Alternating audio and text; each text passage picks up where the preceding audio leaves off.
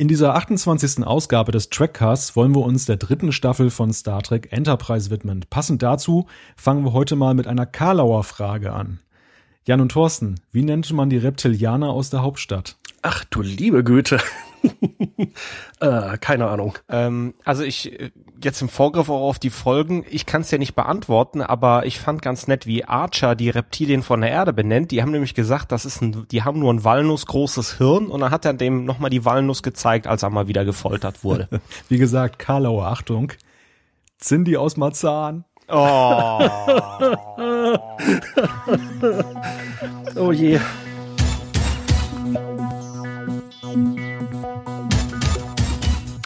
Ein geheimnisvoller Angriff auf die Erde, eine mysteriöse Spezies mit sehr unterschiedlichen Lebewesen und eine Region des Weltraums mit merkwürdigen Sphären. Dies ist die Ausgangssituation für die dritte Staffel von Star Trek Enterprise. Doch damit nicht genug. Die Serie ist im dritten Jahr nicht mehr wiederzuerkennen. Die Geschichte mit den Sindhi zieht sich wie ein roter Faden durch das ganze Jahr. Es wird geschossen, gekämpft und so manches Enterprise-Crew-Mitglied wird geopfert. In diesem Trackcast wollen wir der Frage nachgehen, ob die Serie damit richtig großartig wurde oder ob die Autoren in ihrer Verzweiflung entscheidende Fehler machten, die noch schneller zur Absetzung führten. Ja, und zu dieser 28. Ausgabe des Trackcasts begrüße ich wie gewohnt meine beiden Mitstreiter. Sie sind für den Trackcast wie das Wasser für die Aquarianer. Herzlich willkommen, Jan-Patrick Schlame. Hallo zusammen. Und Thorsten Kroke. Einen wunderschönen guten Abend. Und ich begrüße natürlich auch mal wieder Malte Kirchner, denn der ist für den Trackcast das, was Jürgen Klopp fürs ZDF ist. Aber nur, wenn du die richtigen Fragen stellst. nach Lewandowski. Also stelle ich dir gleich die richtigen Fragen nach den Reptilianern. ja, aber kommen wir, kommen wir doch erstmal zum wichtigsten Thema im Trackcast reden wir über Bier. Immer gerne. Ich wusste, dass du darauf anspielst, aber erzähl doch mal. ja, im März erreichte uns die Nachricht, dass in den USA ein klingonisches Bier gebraut wird. Ähm, mit ganz erlesenen Zutaten, ein etwas merkwürdiger Geschmack, wenn man sich so die äh, Zusammensetzung durchliest. Jan, ich weiß nicht, ob du das auch mitbekommen hast. Würdest du diesem Gebräu eine Chance geben? Ja, aber es klingt so, als wenn ich nach drei Schlucken auch aufhören würde. Mal probieren ist okay, aber ich glaube, das klingt nicht sonderlich lecker. Und Thorsten, könntest du dir vorstellen, dass du dafür das Kölsch stehen lässt? Ich bitte dich. Also, äh Malte, was ist das denn für eine Frage? Warum würde man überhaupt Kölsch trinken wollen?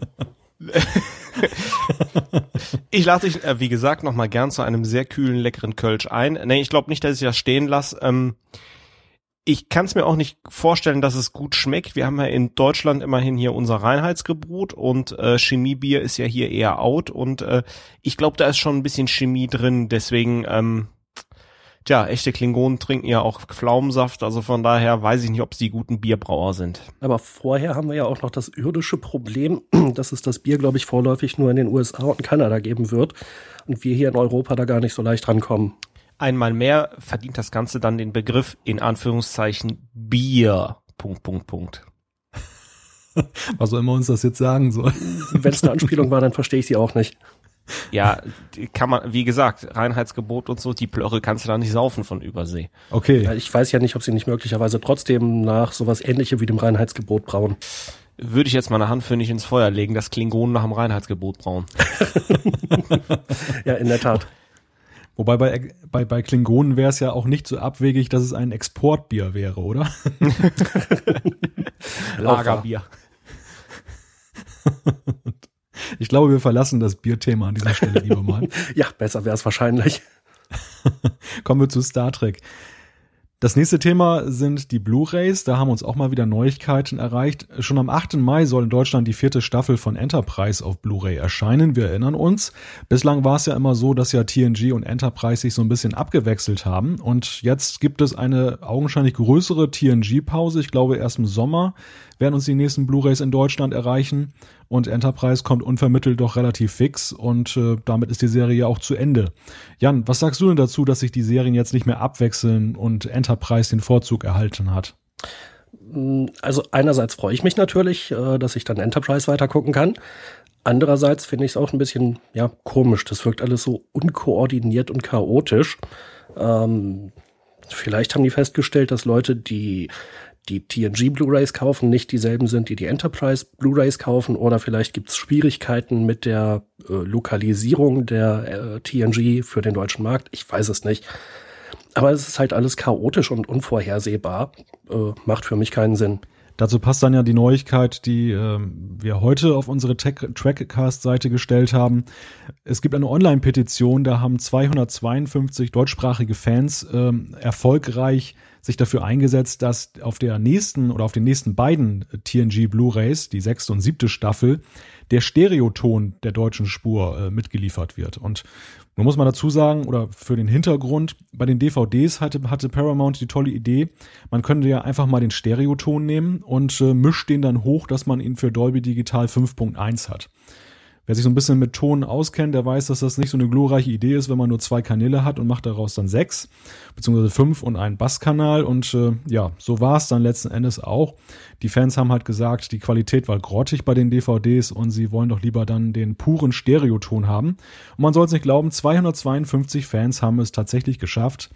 Jetzt hat CBS angekündigt, dass äh, der Stereoton draufgepackt wird. Thorsten, was sagst du zu dieser kuriosen Geschichte?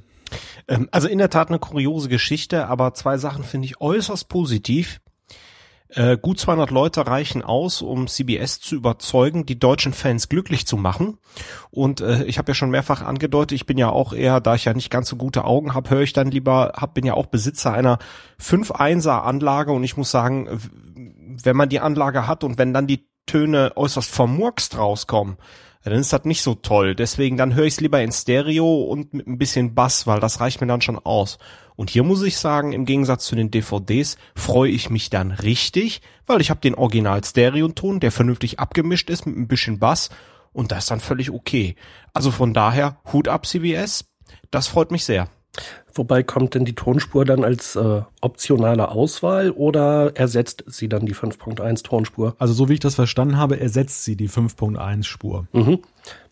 Wo, ist, wo wäre jetzt das Problem, beide Spuren mit drauf zu packen? Reicht dann wieder der Platz nicht?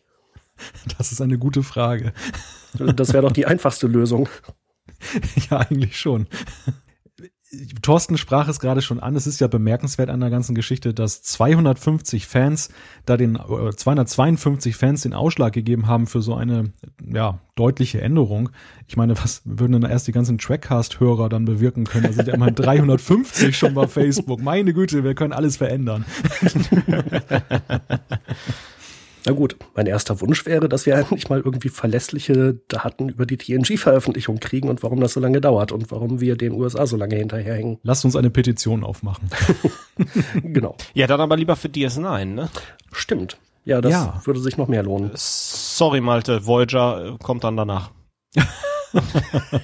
Da werde ich eine Gegenpetition starten. Wir hauen uns die Petition nur so um die Ohren. Genau. Aber mal Spaß beiseite. Ähm, wirkt das denn nicht auch so ein bisschen, also auf der einen Seite freut es einen ja, wenn man hört, dass CBS die Fans so ernst nimmt und auch eine relativ überschaubare Zahl von Fans ernst nimmt. Auf der anderen Seite wirkt das nicht auch wieder so ein bisschen unkoordiniert, dass jetzt so kurz vorher dann da irgendeine Petition gemacht wird und äh, dann, ja, hört man einfach mal auf die Fans. Das hätte man ja vielleicht auch vorher schon irgendwie mal im Dialog mit Fans oder mit, mit den Käufern koordinieren können, oder? Ja, eigentlich schon. Also ich sehe es halt auch so. Ist schön, wenn man auch die Fans hört, aber warum nicht gleich so? Also ich hätte ja noch mal richtig Geld in die Hand genommen und dann einen vernünftigen 5-1 Abmix gemacht, weil wir haben bei Stereo immerhin noch zwei Kanäle und ich hätte die dann auf den äh, den rechten Kanal dann jeweils auf rechts vorne, rechts hinten ausgetauscht und halt einen ja einen frontalen Mix dann halt einfach auf den Center. Das Problem ist, die Aufwände, die das dann bringt, das steht dann natürlich in keinem Verhältnis. Aber ähm, das wäre natürlich die optimale Vorstellung gewesen. Aber wenn man jetzt mal den Bogen spannt, der Ton, der 5-1er Ton ist ja was, was bei den Enterprise ähm, ja dafür sehr gut ist. Also von daher, ähm, ja. Dann äh, von mir noch kurz die Frage, welche Staffeln haben überhaupt Stereo bei TNG? Das sind ja nicht alle. Die ersten waren noch in Mono, ne? Das müsste sich jetzt tatsächlich nur um die sechste und siebte Staffel handeln, wenn ich das Korrekt. richtig gelesen habe. Mhm. Ach so, also das heißt, äh, gab es jetzt noch gar keine von den äh, Blu-rays mit einem 5.1 Abmix, sondern bisher nur Mono? Richtig. Ah. Ganz genau, man hat damals bei den DVDs den 5.1er Abmix gemacht. Okay, alles klar. Weil ansonsten wäre das ja alles noch viel mehr durcheinander gewesen, wenn man jetzt meinetwegen Staffel 5 mit einem 5.1 Abmix gehabt hätte und die Staffeln 6 und 7 dann nur mit Stereo. Wir reden allerdings nur über den deutschen Ton. Du hast Ja, schon bei der Promo Blu-ray hattest du ja schon 5.1 und da ist ja aufgefallen in der Folge The Inner Light war das, aber da fällt das nicht so auf, sondern die ähm, die zweite Folge, äh, puh, jetzt fällt mir gerade der Titel nicht ein. Ähm, Die Klingonenfolge? die Klingonenfolge, genau. Äh, da war es ja so, dass die halt diesen Abmix äh, im Englischen total vermurkst haben. Und ähm, ja, da hat man, hat man ein schönes Beispiel dafür, wenn man jetzt eine 5-1er-Folge hat. Äh, so, jetzt weiß ich, äh, die Sünden des Vaters, Sins of the Father, Ja, genau. ähm, ja, aus der dritten Staffel. Ähm, da hat man ein schönes Beispiel dafür, wie sich ein, wie sich ein Mischen nicht gut anhört. Wobei ja auch dazu zu sagen ist, dass ja die, äh, das Remastering ja im deutschsprachigen Raum ja insofern etwas unattraktiver eigentlich für die Käufer ist, weil ähm, gerade im englischsprachigen Raum ist natürlich auch mal ein großes Argument gewesen, dass eben der ganze Ton ja nochmal neu abgemischt wurde in 5.1, also in einer ganz brillanten Qualität. Und wenn man dann die Monospur im Deutschen sieht, da hat ja schon so der ein oder andere Fan gesagt, ach, warum kann man da nicht auch etwas machen? Das Problem ist tatsächlich gewesen, man hat es damals in der Synchro einfach so schlecht aufgenommen. Also es gab da jetzt nicht die Möglichkeit, da noch irgendetwas nachzumischen, augenscheinlich. Jo, das ist auf jeden Fall echt sehr schade. Ja, verlassen wir dieses Thema an dieser Stelle. Es wird uns sicher noch weiter beschäftigen im Trackcast. Kann man von ausgehen, ja. Und kommen wir zu einem Thema in eigener Sache. Vor einigen Ausgaben haben wir ja angekündigt, dass wir dieses Jahr große Pläne für die Trackgate haben. Ja, und wie das bei langfristigen Planungen manchmal so ist, dann kann ja doch mal was dazwischen kommen.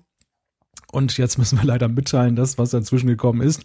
Der große Livecast, den wir uns vorgenommen hatten, da vor Publikum, der wird leider nicht stattfinden. Dafür werden wir aber mit einem kleinen, aber feinen Team vor Ort sein und wollen über die Trackgate berichten.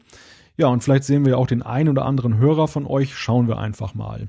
Jo, genau. Also schade, dass das nicht klappt, aber andererseits mein Adrenalinspiegel freut sich. Und äh, damit ist ja noch nicht gesagt, dass es nicht vielleicht 2015 oder dann in einem der Folgejahre auf der Trackgate mal was wird. Oder vielleicht auf einer anderen Convention, wenn wir eine Einladung kriegen, keine Ahnung. Genau, und unsere Hörer sind natürlich auch herzlich eingeladen, uns so ein bisschen einzuklatschen, dass,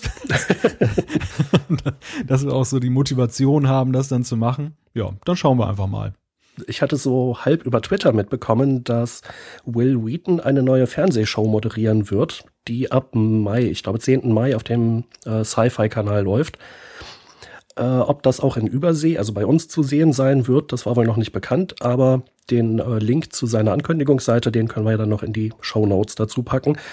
Äh, das war ein Beitrag, wo er selbst drüber berichtet hat und er ist auf jeden Fall sehr enthusiastisch, was das angeht. Zum Thema Will Wheaton gab es ja auch noch die Neuigkeit, dass er jetzt ja irgendwas gesagt hat über, ja, dass man halt am Arbeitsplatz so ein bisschen gemobbt wird. da habe ich dann auch gedacht, oh, ob das wohl aus der TNG-Ära noch so ein klein, eine kleine Erinnerung ist. Hm, Habe ich nicht mitbekommen, diese Neuigkeit. Wo man hier sagen muss, äh, in Big Bang Theory spielt er ja sich selbst und äh, immer augenzwinkernd seine Ro Rolle ähm, Wesley Crusher. Und da legt er sich ja mit einer der Hauptfiguren, mit dem Sheldon an und mobbt diesen. Und das ist eine äußerst amüsante Weise, wenn man weiß halt, dass Will Wheaton Wesley Crusher spielt, weil dieser Charakter Sheldon absoluter TNG-Fan ist. Ähm, also von daher vielleicht auch eine Anspielung darauf. Ja, nicht zu viel spoilern, das will ich auch alles noch sehen. Ja, dann hau rein. Und ich glaube, Mike Okuda hat getwittert, dass äh, Will Wheaton gerade jetzt irgendwie einen neuen Auftritt bei Big Bang Theory absolviert. Also da gibt's noch, gibt's noch was, wo man sich drauf freuen kann. Ja, Thorsten, du hast auch noch eine Neuigkeit. Genau, und ich, das hat nichts mit Star Trek zu tun. Ich möchte jemanden pluggen, und zwar einen anderen Podcast, nämlich die Vollraute. Ähm, erstmal herzliche Grüße an Stefan, Reini, Olaf, Manuel und Sascha. Die Jungs machen echt eine tolle Sendung. Und zwar, es geht um Borussia Mönchengladbach. Und ähm, ja, das ist ein wunderbarer Fußballcast. Äh, man ist ein bisschen weiter weg vom Doppelpass und dem üblichen Stammtischgequatsche. Und äh, es ist äh, unglaublich toll, den Jungs zuzuhören. Sie haben es sogar schon mal geschafft, den Buchautor Yannick Sorgatz in die Sendung zu bekommen. Also, wenn ihr Fußballfans seid und auch die Raute im Herzen tragt, äh, jedenfalls die vom Niederrhein, dann hört euch den Cast mal an. Ich finde ja, dass Thorsten immer mehr Lokalkolorit in diese Sendung hineinträgt. Wie siehst du das, Jan? ja, auf jeden Fall. Ja, warum nicht? Ich glaube, du machst dich verdient um Nordrhein-Westfalen. Hier in Hannover hingegen beginnt so langsam das Bangen für den Klassenerhalt. Ja, wobei ja gerade live ja berichtet wird, dass Ausschreitungen nach dem Braunschweig-Derby äh, da sind. Ne? Da kann ich nur sagen, Hannover gegen Messeparkplatz Ost. Ich hoffe, jetzt verprelle ich nicht die Hörer aus Braunschweig. Tja, keine Ahnung.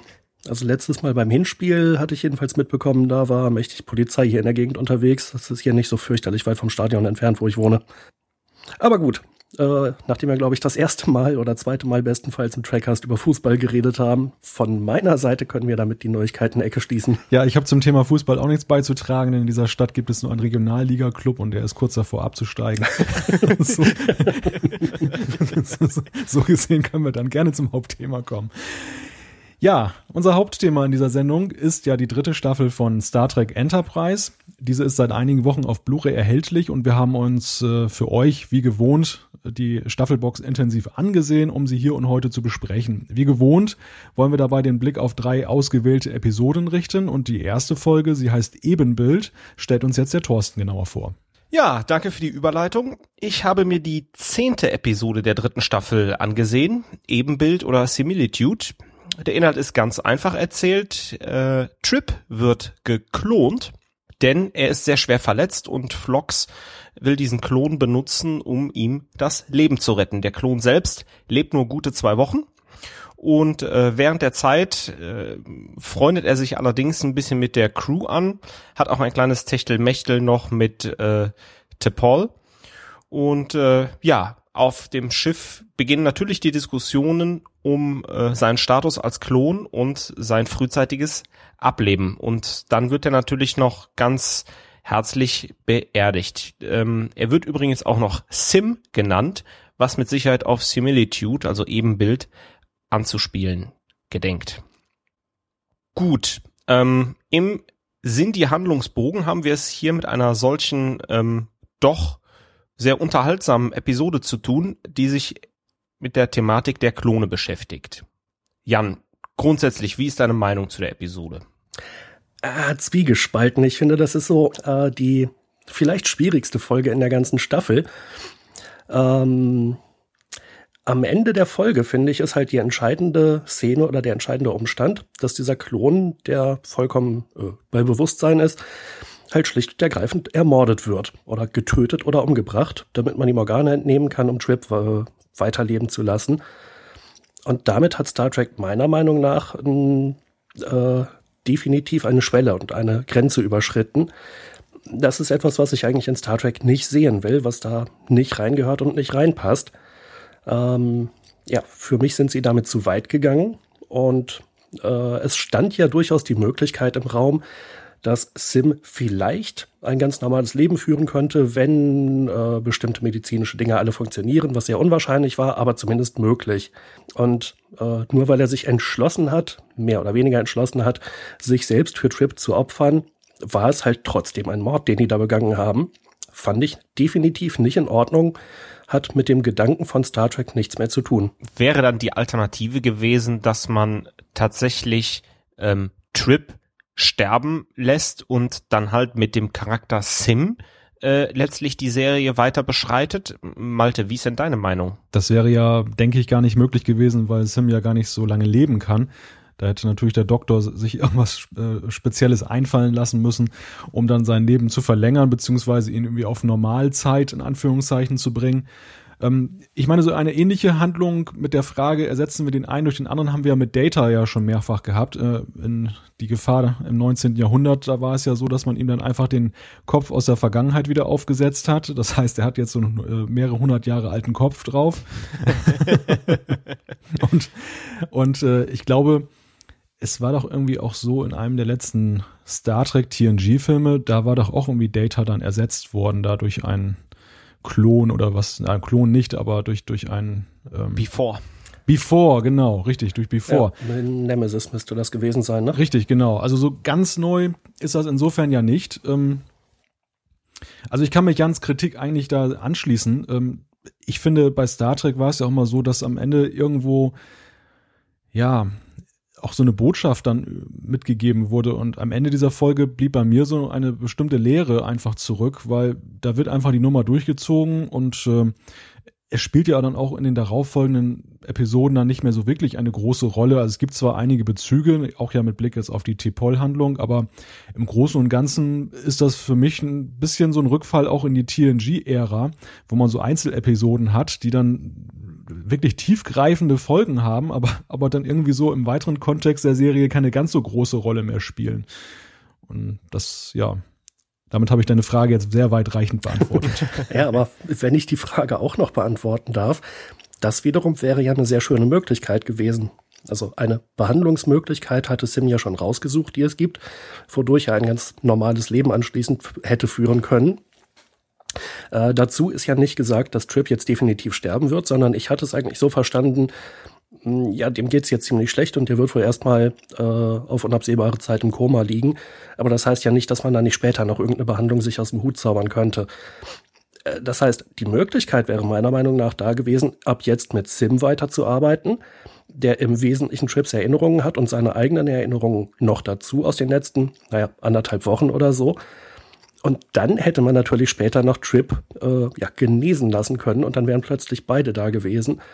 Und wenn das nicht so überraschend kommt wie in der Frage Riker durch zwei gleich Fragezeichen bei TNG, wenn man sich da ein bisschen drauf vorbereitet, kann man ja auch überlegen, was das jetzt für dramatische Auswirkungen hat, wenn zum Beispiel Sim eine, eine Affäre mit Topol begonnen hätte oder eine Beziehung. Äh, wie steht dann Trip zu der ganzen Sache? Aber haben wir hier nicht so ein Kernproblem von Star Trek? Also ich finde, das ist ein sehr schöner Punkt, Jan. Ähm, die Produzenten und Autoren haben ja in den Extras auch gesagt, sie wollten ja nun Enterprise so ein bisschen anpassen an die äh, restliche Serienlandschaft. Also Star Trek so passte ja eigentlich nicht mehr so in die 2000er rein mit, mit relativ in sich geschlossenen Handlungen. Man wollte ja gerade auch mit den Sindhi da eben hinkommen, dass man so eine ganze Staffel, ein übergreifendes Thema, einen roten Faden hat. Und das ist ja gerade eigentlich so so ein typisch, so Klassiker bei Star Trek, dass man dann nicht den Mut hat, aus dem Schema, dass man halt bestimmte Hauptcharaktere hat, dann herauszubrechen, weil dann wäre ja plötzlich Trip nicht mehr Trip gewesen, sondern nur noch Sim. Und womöglich wäre Trip auch noch gestorben. Und diesen Mut hat man dann letzten Endes nicht gehabt, das einfach mal durchzuziehen, so eine Nummer. Ja, und das finde ich extrem schade. Äh, ich glaube, in der Episodenbeschreibung von den deutschen Star Trek Index hatte ich da auch eine Parallele aufgebaut zu Farscape. Äh, der Hauptcharakter Crichton, der wird dann an einer Stelle geklont und da gibt's dann halt tatsächlich für eine bestimmte Zeit mal zwei Crichtons und beide sind halt echt, beide sind halt der Richtige. Der eine hat dann noch tatsächlich eine äh, Beziehung mit äh, dem Charakter Aaron Soon. Ähm, und der andere ist natürlich stinksauer, als sie sich wieder treffen, weil er wollte ja eigentlich äh, mit ihr. Und ja, das war sehr cool. Äh, insofern wahrscheinlich hätte ich jetzt Star Trek vorgeworfen, dass sie einfach Farscape kopieren, wenn sie es so gemacht hätten wie vorgeschlagen aber trotzdem wäre es äh, ein, schöner Ausbruch aus diesem alten Star Trek Korsett gewesen und die Möglichkeit wirklich mal ja was Neues zu machen. Und die meiste Zeit hätte man das ja gar nicht mal wirklich in den Vordergrund stellen müssen, weil ja Sim sowieso Trips Erinnerungen hat. Ja, aber warum müssen es unbedingt beide sein? Also ich finde alleine dieser Gedanke, dass man eine Serie mit den gleichen Hauptcharakteren unbedingt beginnen muss oder enden muss, mit denen man begonnen hat, ist ja eigentlich schon so typisch Star Trek. Wenn ich mir so andere Serien angucke, Homeland zum Beispiel, was da für Umwälzungen von Staffel zu Staffel alleine sind. Also Charaktere, die man fest glaubt, die, die werden dann plötzlich durch eine Explosion oder durch irgendeinen Handlungsfaden da aus dem Leben gerissen und weg sind sie. Ja, oder, oder andere Charaktere werden dann weit nach vorne gespült, ne? Richtig. Und ich finde, diesen Mut hat Star Trek nicht gehabt und Enterprise äh, insbesondere nicht, obwohl man ja eigentlich da den Ansatz hatte, das eben zu machen.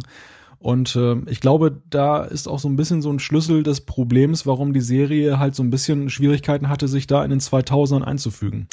Ja, also das stimmt schon. Sie steht da so ein bisschen zwischen den Welten, weil einerseits man versucht, die Star Trek-Tugenden hochzuhalten und andererseits will man sie aber eigentlich gerade weghaben und irgendwas moderneres, zeitgemäßeres machen. Jetzt aber nochmal äh, auf deine Aussage zurückzukommen, Jan. Äh, du hast ja am Anfang gesagt, die Folge mit dem letztendlichen Mord, den Archer befiehlt, ähm, auch dem Sim direkt ins Gesicht übrigens, ähm, ist die Grenze, die, äh, die man hätte nicht überschreiten dürfen für eine Star Trek-Serie. Ist denn das von dir gekennzeichnete Szenario, wäre das dann noch okay gewesen für dich? diese Klongeschichte ist sicherlich hochgradig diskussionswürdig, aber äh, es wäre zumindest okay er gewesen. Ähm, oder besser, äh, als halt einen Charakter einfach mal eben um die Ecke zu bringen und dem irgendwelche Organe zu entnehmen, den halt gerade jemand anders braucht. Ähm, wobei allerdings gerade diese dritte Staffel für mich mehrere Grenzen überschreitet. Das war nur in dieser Folge speziell die deutlichste Grenzüberschreitung. Das, das schließt übrigens auch an eine Frage an. Ähm, wir sehen ja schon Archer, der den einen in dieser Luftschleuse da foltert. Wir sehen jetzt, der Sim direkt ins Gesicht sagt, du wirst sterben für Trip und äh, zwingen sie mich nicht zu, den Mord zu befehlen. Und äh, in der Folge Damage ähm, äh, bestiehlt er ja die ähm, die Handlungsreisenden äh, und äh, mit ziemlich viel Gewalt raubt er ihnen die Warpspule, die sie unbedingt brauchen. Das sind ja Sachen, die man eigentlich bei Star Trek noch nie gesehen hat und die auch so gelöst werden, wie man es eigentlich nicht gewohnt ist. Ähm, ist das Absicht oder wollte man sich tatsächlich von den Star Trek-Idealen äh, verabschieden? Archer handelt ja komplett anders. Also einmal hat man es noch nicht gesehen und zum anderen will ich das auch nicht sehen. Das ist für mich der entscheidende Punkt. Äh, es kann sehr spannend sein, sich mit solchen Fragen auseinanderzusetzen. Und ich finde, die Serie 24 macht da eine wirklich gute, einen wirklich guten Job. Äh, in dem Kontext war es immer total spannend, wie würde ich mich entscheiden. Äh, wenn ich jetzt Jack Bauer bin und ähm, ich weiß, die Terroristen wollen diesen Bus mit zehn unschuldigen Kindern in die Luft jagen, das kann ich verhindern, aber wenn ich es verhindere, dann wissen die, dass ich was über sie weiß und dann kann ich hinterher nicht den Atombombenanschlag auf Los Angeles verhindern. Wie würde ich entscheiden? In dem Zusammenhang, ja, sehr spannende Frage, aber bei Star Trek möchte ich mich damit nicht auseinandersetzen. Ich will keine, mh, hm, äh, keine Helden, die so äh, schwierige Entscheidungen treffen oder fragwürdige Entscheidungen. Ja, und die es sich vor allem auch so leicht machen damit. Mhm. Also ich, ich finde gerade auch diese Folge Ebenbild, ähm, da holt der Doktor dann eben da so ein, so ein eiförmiges Teil mal eben aus seinem Aquarium dann wird das gemacht ähm, und es bleibt irgendwo so dann im weiteren Kontext der Serie folgenlos, genauso wie eben auch die anderen genannten Beispiele mit der Warpspule, die Folter am Anfang dieser, dieser Staffel. Das sind ja, das sind ja nicht nur jetzt sag ich mal für die ganze Serie Grenzüberschreitungen, das, das sind ja auch ja, das sind ja auch Grenzüberschreitungen jetzt innerhalb von Enterprise ganz, ganz eindeutig äh, gegenüber den ersten beiden Staffeln. Und es findet eigentlich so gut wie gar keine Auseinandersetzung damit statt. Die findet eigentlich nur in einer Folge statt. Das war, glaube ich, die dritte Folge der vierten Staffel, wo dann der Archer dann auf die Erde zurückkehrt und dann so eine Art Trauma durchlebt und das bisschen verarbeitet, aber ja, ich finde, man macht sich doch ein bisschen relativ, man macht sich doch sehr leicht da mit der ganzen Geschichte. Also diese Auseinandersetzung, wenn man denn diesen Kurs einschlägt, die findet nicht statt. Aber es ist genau das Problem, dass man eben eine moderne Serie machen wollte und auf der anderen Seite aber eben auch nicht den Mut hatte, sie wirklich zu machen. Und auf der anderen Seite glaube ich, und das sehen wir ja an der Reaktion von Jan ja auch sehr schön, eben auch viele da verprellt hat von den klassischen Fans, die eben auch sagen, nee, Moment, schön und gut, 24 gucke ich mir auch gerne parallel an, aber Star Trek ist Star Trek und ich gucke mir Star Trek an, weil es eben wie Star Trek ist. Ich will jetzt nicht eine 24-Kopie im Weltall haben. Ja, äh, wobei halt noch eingeworfen, ein anderes Beispiel für eine mögliche Grenzüberschreitung ist natürlich die DS9-Folge in fahlem Mondeslicht, wo der Kriegseintritt der Romulaner herbeigeführt wird. Ähm, absolut. Und da finde ich, kann man diskutieren, ob die Grenze überschritten wird. Äh, es wird aber auch sehr schön dargestellt, wie Cisco immer tiefer reingezogen wird und an jedem Punkt denkt er sich, na gut, einen Schritt muss ich noch weitergehen äh, und dann ist die Sache durch und dann kommt wieder irgendwas dazwischen und es wird noch äh, unschöner. Aber er kann eigentlich nicht zurück. Und die Folge beginnt ja eigentlich mit, mh, ja, mit seiner Reflexion darüber, was er da jetzt gerade angerichtet hat das fand ich also in dem äh, Zusammenhang oder in der Hinsicht einfach sehr, sehr schön und sehr, sehr spannend dargestellt. Und, und die Konsequenzen begleiten einen noch mehrere Episoden lang, sowohl die politischen als auch Ciscos äh, mhm. äh, Erfahrungen. Und das andere ist halt, ähm, äh, wenn man so wie ich eigentlich von TNG geprägt ist, TNG hat sich für mich immer dadurch ausgezeichnet, dass es eigentlich immer eine Alternative gibt. Und egal wie aussichtslos die Situation schien, irgendjemand hatte eine schlaue Idee, irgendjemand hat sich was Kluges einfallen lassen und die Enterprise ist nochmal irgendwie davongekommen und meistens äh, ohne auch nur einen Schuss abzugeben. Manchmal mit einer List, ähm, manchmal indem man einfach eine Position der Stärke symbolisiert hat und manchmal, weil sich herausgestellt hat, dass man sogar mit den Romulanern reden kann oder dass man sogar mit den Romulanern reden kann. Äh, und das vermisse ich halt bei Enterprise komplett. Äh, das ist dann halt noch ein anderer Kritikpunkt äh, dass von Anfang an niemand sagt, hey, lass doch mal irgendwie zu den Sindi fliegen und mal mit denen quatschen, ob die das ernst meinen und was deren Beweggründe sind, denn offensichtlich haben wir ja gar nicht vor, die auszurotten. Vielleicht kann man sich da ja irgendwie einigen. Äh, auf die Idee ist ja gar, gar nicht erst jemand gekommen und das finde ich auch schon massiv Star Trek untypisch. Gut, ähm, ich denke, wir werden nachher noch mit einer weiteren Folge nochmal Gelegenheit haben, um darüber zu sprechen, denn ähm, ich sehe da auch so ein bisschen Zwiespalt mit der Idee, diesen mehreren Episoden umfassenden Handlungsbogen zu machen, wo man dann immer so einzelne Episoden hat, wie jetzt mit Similitude, die aber ähm, ja durchaus an unseren gewohnten Star Trek Grundfesten rütteln. Jetzt habe ich aber mal eine andere Frage an Malte. Wir haben ja hier ähm, mit dem Klon von Trip zu tun. Hätte die Episode auch mit einem anderen Charakter funktioniert? Hätte sie mit einem anderen Charakter funktioniert? Also anstelle von Trip. Gute. Ja, nee, schon klar. Gute Frage. ähm, ich glaube, Trip ist natürlich, kommt in dieser Folge eine besondere Bedeutung hinzu, weil man ja das jetzt auch kombiniert hat mit dieser Handlung mit Tepol. Und ähm, die anderen Charaktere hätten da natürlich erstmal weniger zu bieten gehabt, jetzt äh, für so ein Nebenthema. Ähm, aber da haben wir eigentlich ein zentrales oder einen zentralen Punkt dieser, dieser Staffel auch, welche, welche Charaktere hier eigentlich im Vordergrund stehen. Und Trip gehört ja definitiv dazu, Tipol gehört dazu, ähm, der Captain gehört dazu, ganz oder in, in geringerem Maße als vorher der, der Doktor. Und der Rest der Crew wird ja immer blasser, finde ich. Und ähm, ja, vielleicht wäre es ja auch eine Überlegung ge tatsächlich gewesen, dass man das mit einem anderen Charakter gemacht hätte, um denen auch so ein bisschen mehr Geltung zu verschaffen. Aber ich glaube, die Autoren haben da auch eben auch sehr in diesen bestimmten Zirkeln gedacht. Das ist ganz interessant, äh, was du ansprichst. Ähm, wir haben ja wie zu TOS-Zeiten wieder mit einem Triumvirat zu tun, mit diesem Dreiergespann. Und ähm, ich persönlich bin so ein bisschen hin und her gerissen. Mich freut's natürlich, weil die drei Charaktere, die im Vordergrund stehen, durchaus ihre Ecken und Kanten haben. Auf der anderen Seite, dann, wenn ich dann an DS9 denke, sehe ich dann immer mit so ein bisschen weinenden Auge. Also auch nicht ganz konsequent gemacht, aber Jan wollte auch noch was sagen. Ja, genau, und zwar eine Frage an dich, Thorsten.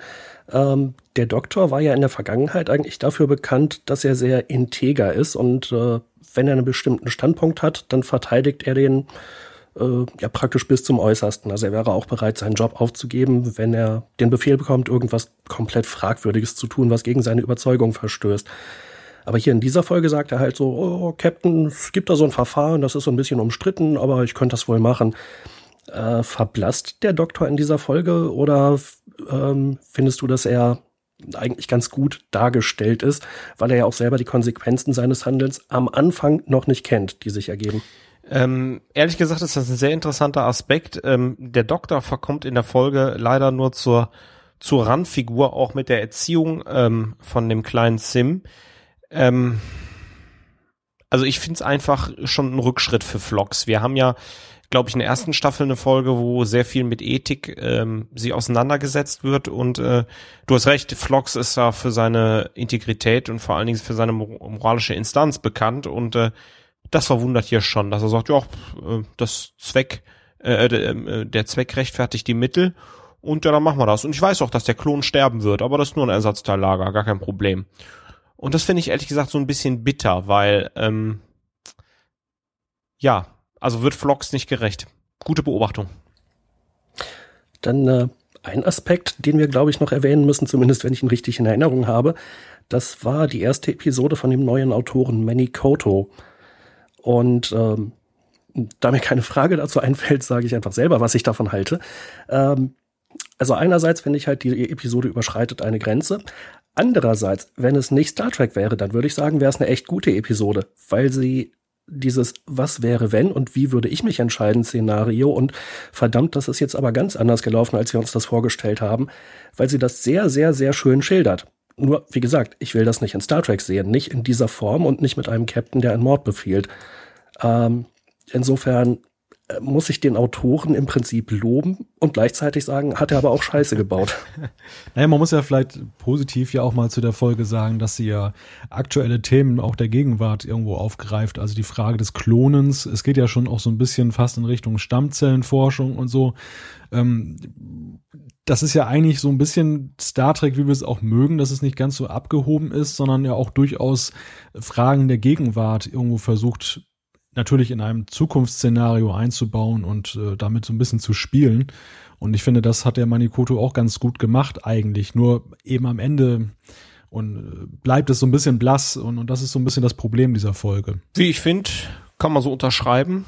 Guter Schlusssatz, oder? Habt ihr noch Fragen oder Ergänzungen zu Similitude? Nö, ich glaube nicht.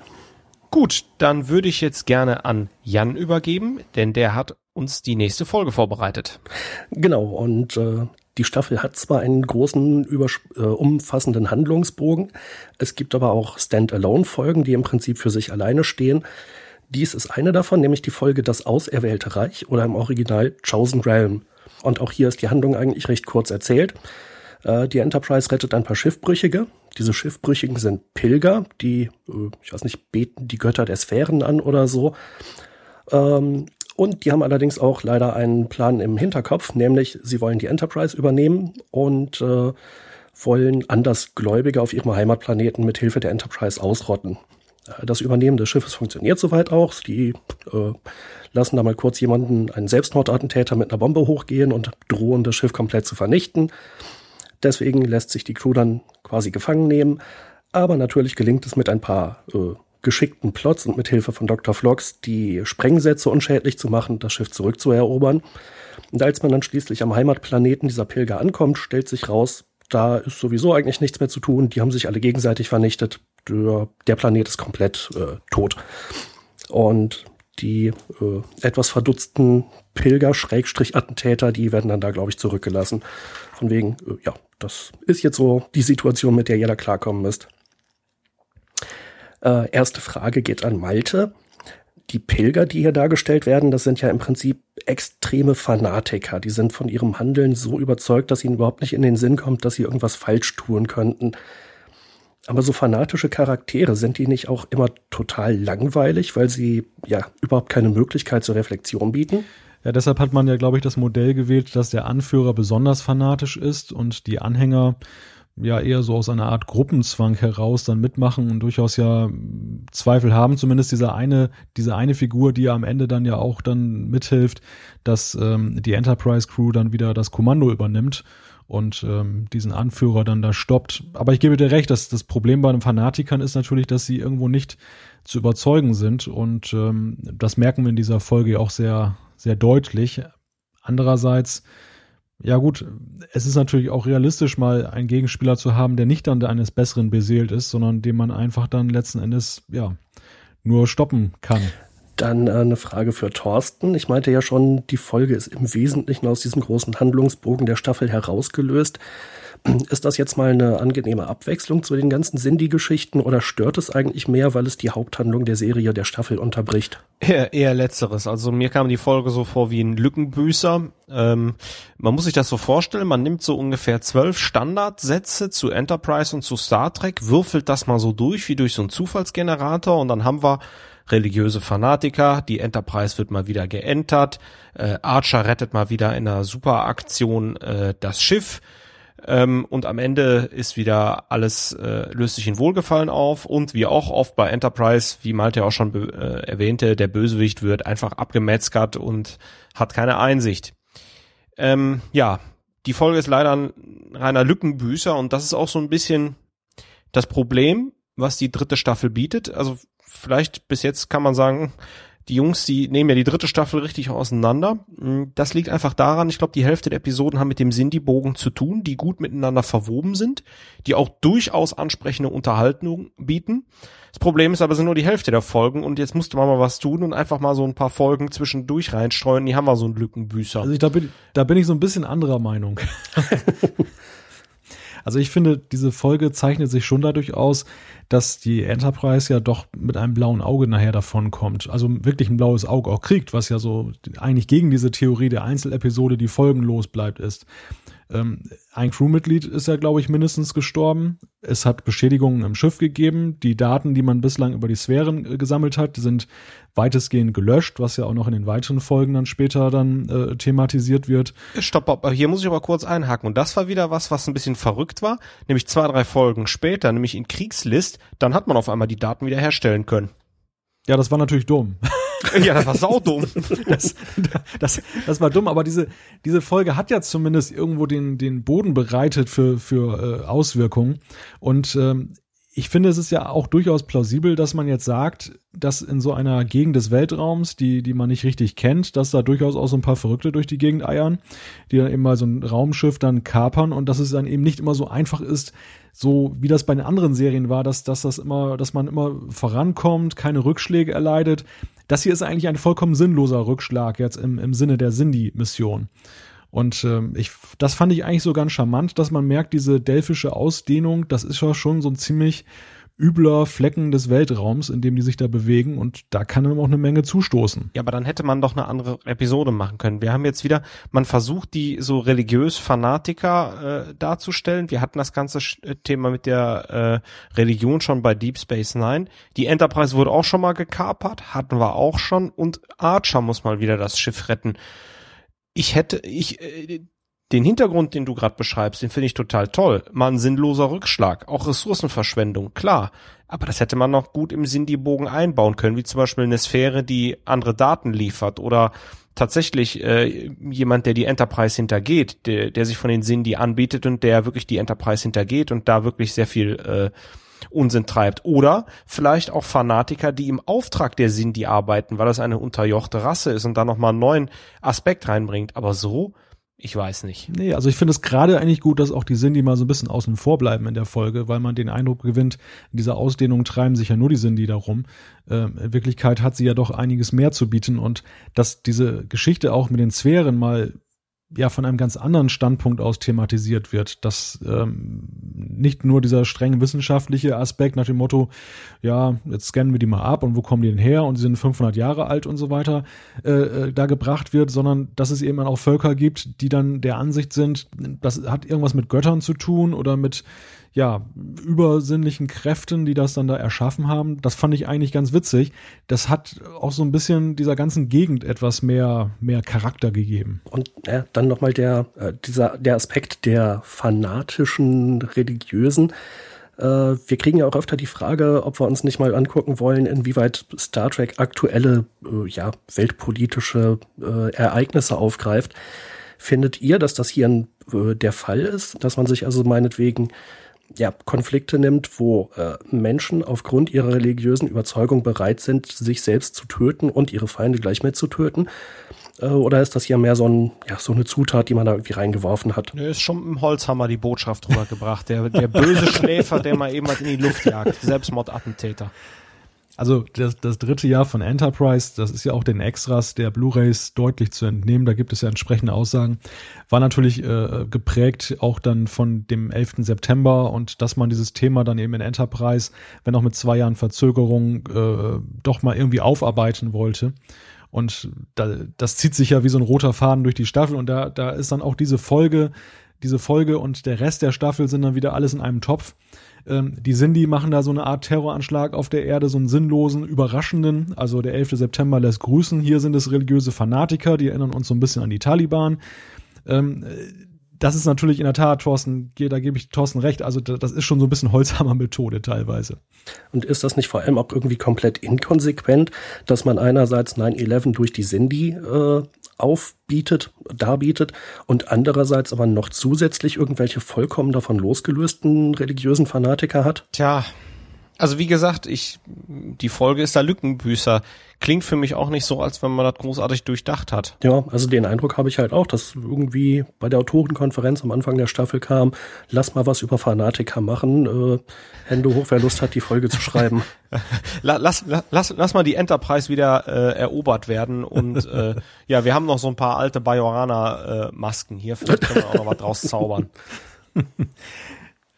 Ja, ich meine, ein Kritikpunkt, und der ist ja nicht von der Hand zu weisen, ist die große Ähnlichkeit dieser Folge zur TOS-Folge Bele Jagd Lokai. Ähm, da sind ja doch sehr große Parallelen. Ähm, ihr habt das ja auch schon angesprochen, dass ja auch zu den anderen Serien da Parallelen aufzufinden sind. Bei allem, was ich an dieser, dieser Folge schätze, es ist nicht von, ganz von der Hand zu weisen, dass auch hier so ein bisschen diese Konzeptlosigkeit, die in der dritten Staffel teilweise anzumerken war, eben auch hier ein bisschen gegriffen hat. Und dann gibt's ja noch so einen Aspekt, Ähm, ich habe teilweise bei Beurteilung dieser Episode gesehen, dass Leute dann hinterher sagten, ja, der eigentliche Grund für diese religiöse Auseinandersetzung zwischen den Pilgern, die da die Enterprise übernommen haben, und ihren Feinden, äh, der ist ja, dass die eine Fraktion sagt, ihre Welt wurde in neun Tagen erschaffen und die andere Fraktion sagt, ihre Welt wurde in zehn Tagen erschaffen. Und das zeigt ja, wie sinnlos dieser ganze Konflikt ist, den die da austragen. Äh, ich finde, das zeigt eigentlich nur, wie einfallslos die Autoren sind, wenn man ernsthaft sowas als Begründung für so eine langjährige Auseinandersetzung nimmt. Äh, wie seht ihr das? Das finde ich wiederum nicht, weil es gibt ja durchaus ja auch religiöse Konflikte, die ja eben dann auch aufgrund von Begrifflichkeiten teilweise geführt werden, wo man sich ja auch dann in den Kopf fasst und dann fragt, Moment mal, ähm, deshalb töten sich Menschen oder fügen sich gegenseitig Schaden zu. Hier ist es natürlich ein bisschen überspitzt, aber ich finde, das ist auch die künstlerische Freiheit, die eine solche Serie haben darf, dass sie es dann auch so ein bisschen noch ins Absurde führt. Also ich fand das eigentlich äh, als Idee ganz lustig. Sure. Also ich kann nur sagen, ich finde es halt so übertrieben, dass ich es nicht glaubwürdig finde, obwohl es auf der anderen Seite auch immer wieder komplett unglaublich ist, aus welchen Gründen sich Menschen gegenseitig umbringen. Das stimmt schon. Wir hatten aber auch in der ähm, zweiten Staffel oder was in der ersten Staffel, glaube ich, eine Folge, wo die äh, Enterprise in noch in zu Forscherszeiten auf einen ähm, auf eine Spezies trifft, die äußerst aufgeklärt ist und die äh, äh der Enterprise auch hilft und äh, ihr nicht böse entgegenkommt und von daher äh, war das ganz okay. Deswegen, das muss man der Folge zugute halten. Die Folge startet ja damit, dass die Enterprise dieses schon auseinanderfallende Pilgerschiff rettet. Ob das jetzt inszeniert war oder nicht, grundsätzlich geht man, sieht man dem ja positiv gegenüber. Und da muss ich Malte auch zustimmen, naja, das mal eine Abwechslung, das war mal keinen Sinn, die haben. Wobei da natürlich sich dann auch die Frage anschließt, durch ihre äh, heroische Tat, dieses äh, Schiff da zu retten oder die äh, Leute an Bord, äh, hat die Enterprise jetzt natürlich ein ganz ordentliches blaues Auge bekommen wäre es eine gute Idee gewesen, wenn man später in der Staffel eine ähnliche Situation nochmal gehabt hätte, wo dann der Captain sagt, äh, nee, für den Blödsinn haben wir jetzt keine Zeit und das können wir uns nicht leisten und wer weiß, ob die uns äh, nicht auch wieder irgendwie äh, unser Schiff kaputt, kaputt bomben wollen. Ich meine, gut, da ist Archer ja konsequent. Auf jedem Hilferuf wird ja reagiert. Das zieht sich ja wie ein roter Faden durch die durch alle Staffeln. Ja, deshalb halt die Frage, so hätte man vielleicht äh, als Konsequenz aus dieser Folge da einfach dieses Muster eben auch mal durchbrechen sollen. Im, Im Sinne der äh, Weiterentwicklung von Archer und der Serie auf jeden Fall. Also spätestens, wie gesagt, bei äh, Beschädigungen hätte Archer sagen müssen, Moment mal, also vor, äh, ich will jetzt nicht sagen, äh, vor, vor sechs Folgen, aber naja, schon vor einer gewissen Zeit sind wir da mal bös äh, ähm, ins Messer gelaufen und der, die Enterprise ist auch total zerstört. Lass uns das erstmal angucken. Naja, und bei den Vulkaniern haben sie ja dann auch das schon so ein bisschen anders angefasst. Die haben sie ja dann ihrem Schicksal überlassen, beziehungsweise dann ja eben auch vaporisieren lassen. Ach ja, stimmt. Die schreckliche Vulkanier-Zombie-Folge. Gibt es irgendetwas Gutes, was jemand darüber hätte sagen können? Ähm, nein. Ich glaube, wir hatten die Folge in der näheren Auswahl, um auch mal irgendwas richtig niederzumachen, aber das Problem ist, dass wir sie alle drei blöd finden. Wobei ich ja dazu sagen muss, wenn ich schon ein paar Kölsch getrunken habe und äh, einmal im Jahr meinen Zombie-Filmabend mache und ich eigentlich schon am Eindämmern und Eindösen bin, dann kann man sich die Folge angucken, weil die unglaublich schlecht ist. ja, aber ich meine, bei Zombie-Abend, da gucke ich mir lieber irgendwie The Walking Dead zum, ich weiß nicht, wie vielten Mal an. Das ist wenigstens gute Unterhaltung. Äh, da kann ich wohl aber auch Zombieland empfehlen. Da muss ich immer schmunzeln. Hm, vielleicht bei Zeit mal reingucken. Wobei, bei, wenn wir gerade beim Nebenaspekt schlechteste Folge sind, ähm, dann können wir ja gleich mal die schlechteste Folge dieser Staffel küren. Ich würde jetzt noch zwei in den Topf werfen. Das eine ist Transformation. Ja, oh, ja, Fall. auch richtig schlecht. Ja. Und Brutstätte. Ah, die also passt Brutstätte, ja irgendwie ist, ist kein Burner, passt aber, und das ist jetzt ein positives Beispiel, ist die Sinnhandlung eingewoben, weil letztendlich die, ähm, da ja das Shuttle der Insektoiden bekommen. Ja. ja. Das ist so. diese irgendwie ein Charakter wird mit irgendwas vollgespritzt und fängt an, sich komisch zu benehmen ähm, und keiner kriegt es mit. Das ist halt irgendwie extrem langweilig. Ich glaube, ja. das ist, was war wahrscheinlich schon in der Classic-Serie langweilig, wenn das passiert ist wird das hier aber, nicht besser. Da ist aber Chosen Realm, wie ich finde, deutlich langweiliger. Da kann, kann ich dir schon nach, nach sieben Minuten sagen, wie die Folge ausgeht. Äh, bedauerlicherweise ja. Aber ich fand auch Brutstätte war nicht so schrecklich. Äh, Transformation für die Leute, die es nicht so auf dem Schirm haben. Da werden Archer, Hoshi und T'Pol auf irgendeinem Planeten von, ich weiß nicht, Pflanzensporen oder so äh, angegriffen und verwandeln sich in irgendwelche prähistorischen, äh, grunzenden Irgendwasse. ganz, ganz schrecklich. Können wir dann auch eine Top 3 äh, aufstellen der guten Folgen? Äh, naja, das ist ja jetzt ein bisschen schizophren, aber eigentlich müsste ich die Folge Ebenbild da reinwerfen. Äh, nicht, weil sie so gut ist, aber weil sie diesen, wie würde ich mich entscheiden, Aspekt äh, oder diese Frage doch sehr, sehr gut stellt. Auch wenn ich die Entscheidungen, die darin getroffen werden, äh, zum Teil abstoßend finde. Ich finde ja auch Kriegslist ganz gut. Die ist sehr gut auf jeden Fall. Ähm, ich glaube, Asati Prime auch sehr interessant mit einem schönen offenen Ausgang. Und ich glaube, das ist auch eine gute Überleitung für Malte, um die nächste Folge zu besprechen. Wie Öl hier, Weltklasse. ja, danke Jan. Äh, wir reden jetzt über Asati Prime. Ähm, der ist, habe ich eine ganz einfache Geschichte mit dem Titel, denn das ist im Englischen das gleiche. In dieser Folge erreicht die Enterprise endlich das Ziel ihrer Mission. Auf Asati Prime wird die mächtige Waffe der Sindhi vermutet, mit der ja dann äh, die Erde zerstört werden soll. Und tatsächlich, mittels eines Insektoiden-Shuttles dringt ein Außenteam in das stark bewachte System ein und man entdeckt dort dann halt die Waffe unter Wasser. Archer, der will sich dann daraufhin opfern und äh, ja, mit diesem Insektoiden-Shuttle dann in die Luft jagen, dann, um diese Waffe zu zerstören. Doch bevor er aufbricht, ist er plötzlich 400 Jahre in der Zukunft und äh, trifft wieder auf Daniels, den bekannten Zeitreisenden.